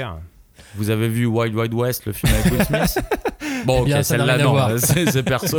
Vous avez vu les, les cowboys versus envahisseurs à Eh, Il y a un petit peu. Il y a un petit peu quand Vite même. fait alors.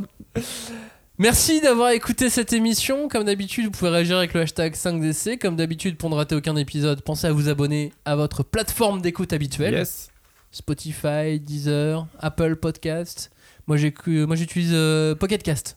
Moi, je l'utilise euh. Ok, Podcast Voilà. Ok, très bien. Je- je- Podcast, euh, il podcast il Canard. m'a fallu deux minutes pour, pour, pour l'avoir. Moi, j'utilise YouTube. Et YouTube, j'ai oublié d'en parler, t'as raison, mais c'est bien. Ah bah, faut- carrément, n'hésitez pas à nous mettre des commentaires sur Et YouTube. ça activer les notifications pour avoir toutes les vidéos et Ouais. Tous nos messages. Et Ah, venez, ça, et venez euh, poursuivre la discussion sur Discord parce que euh, Bien évidemment. on a un serveur Discord. euh, Et puis c'est- notre live c'est là nous pour a ça, fait quoi. euh, très très plaisir. en Carrément, vrai. carrément. On C'était s'est, euh, on s'est un peu branlé. Hein. Mine de rien, on s'est un peu branlé. Ça nous a fait plaisir de voir Bon, tous les comme c'est la messages. fin d'émission et que j'estime qu'il est tard, même dans votre tête à ce moment-là, je, je ne vais pas biper Cagnard. Mais sachez qu'il le dit d'habitude et qu'on le coupe Eh, normalement. on s'est un peu bipé, non Merci d'avoir écouté cette émission. À la semaine prochaine. Ciao. Salut. Salut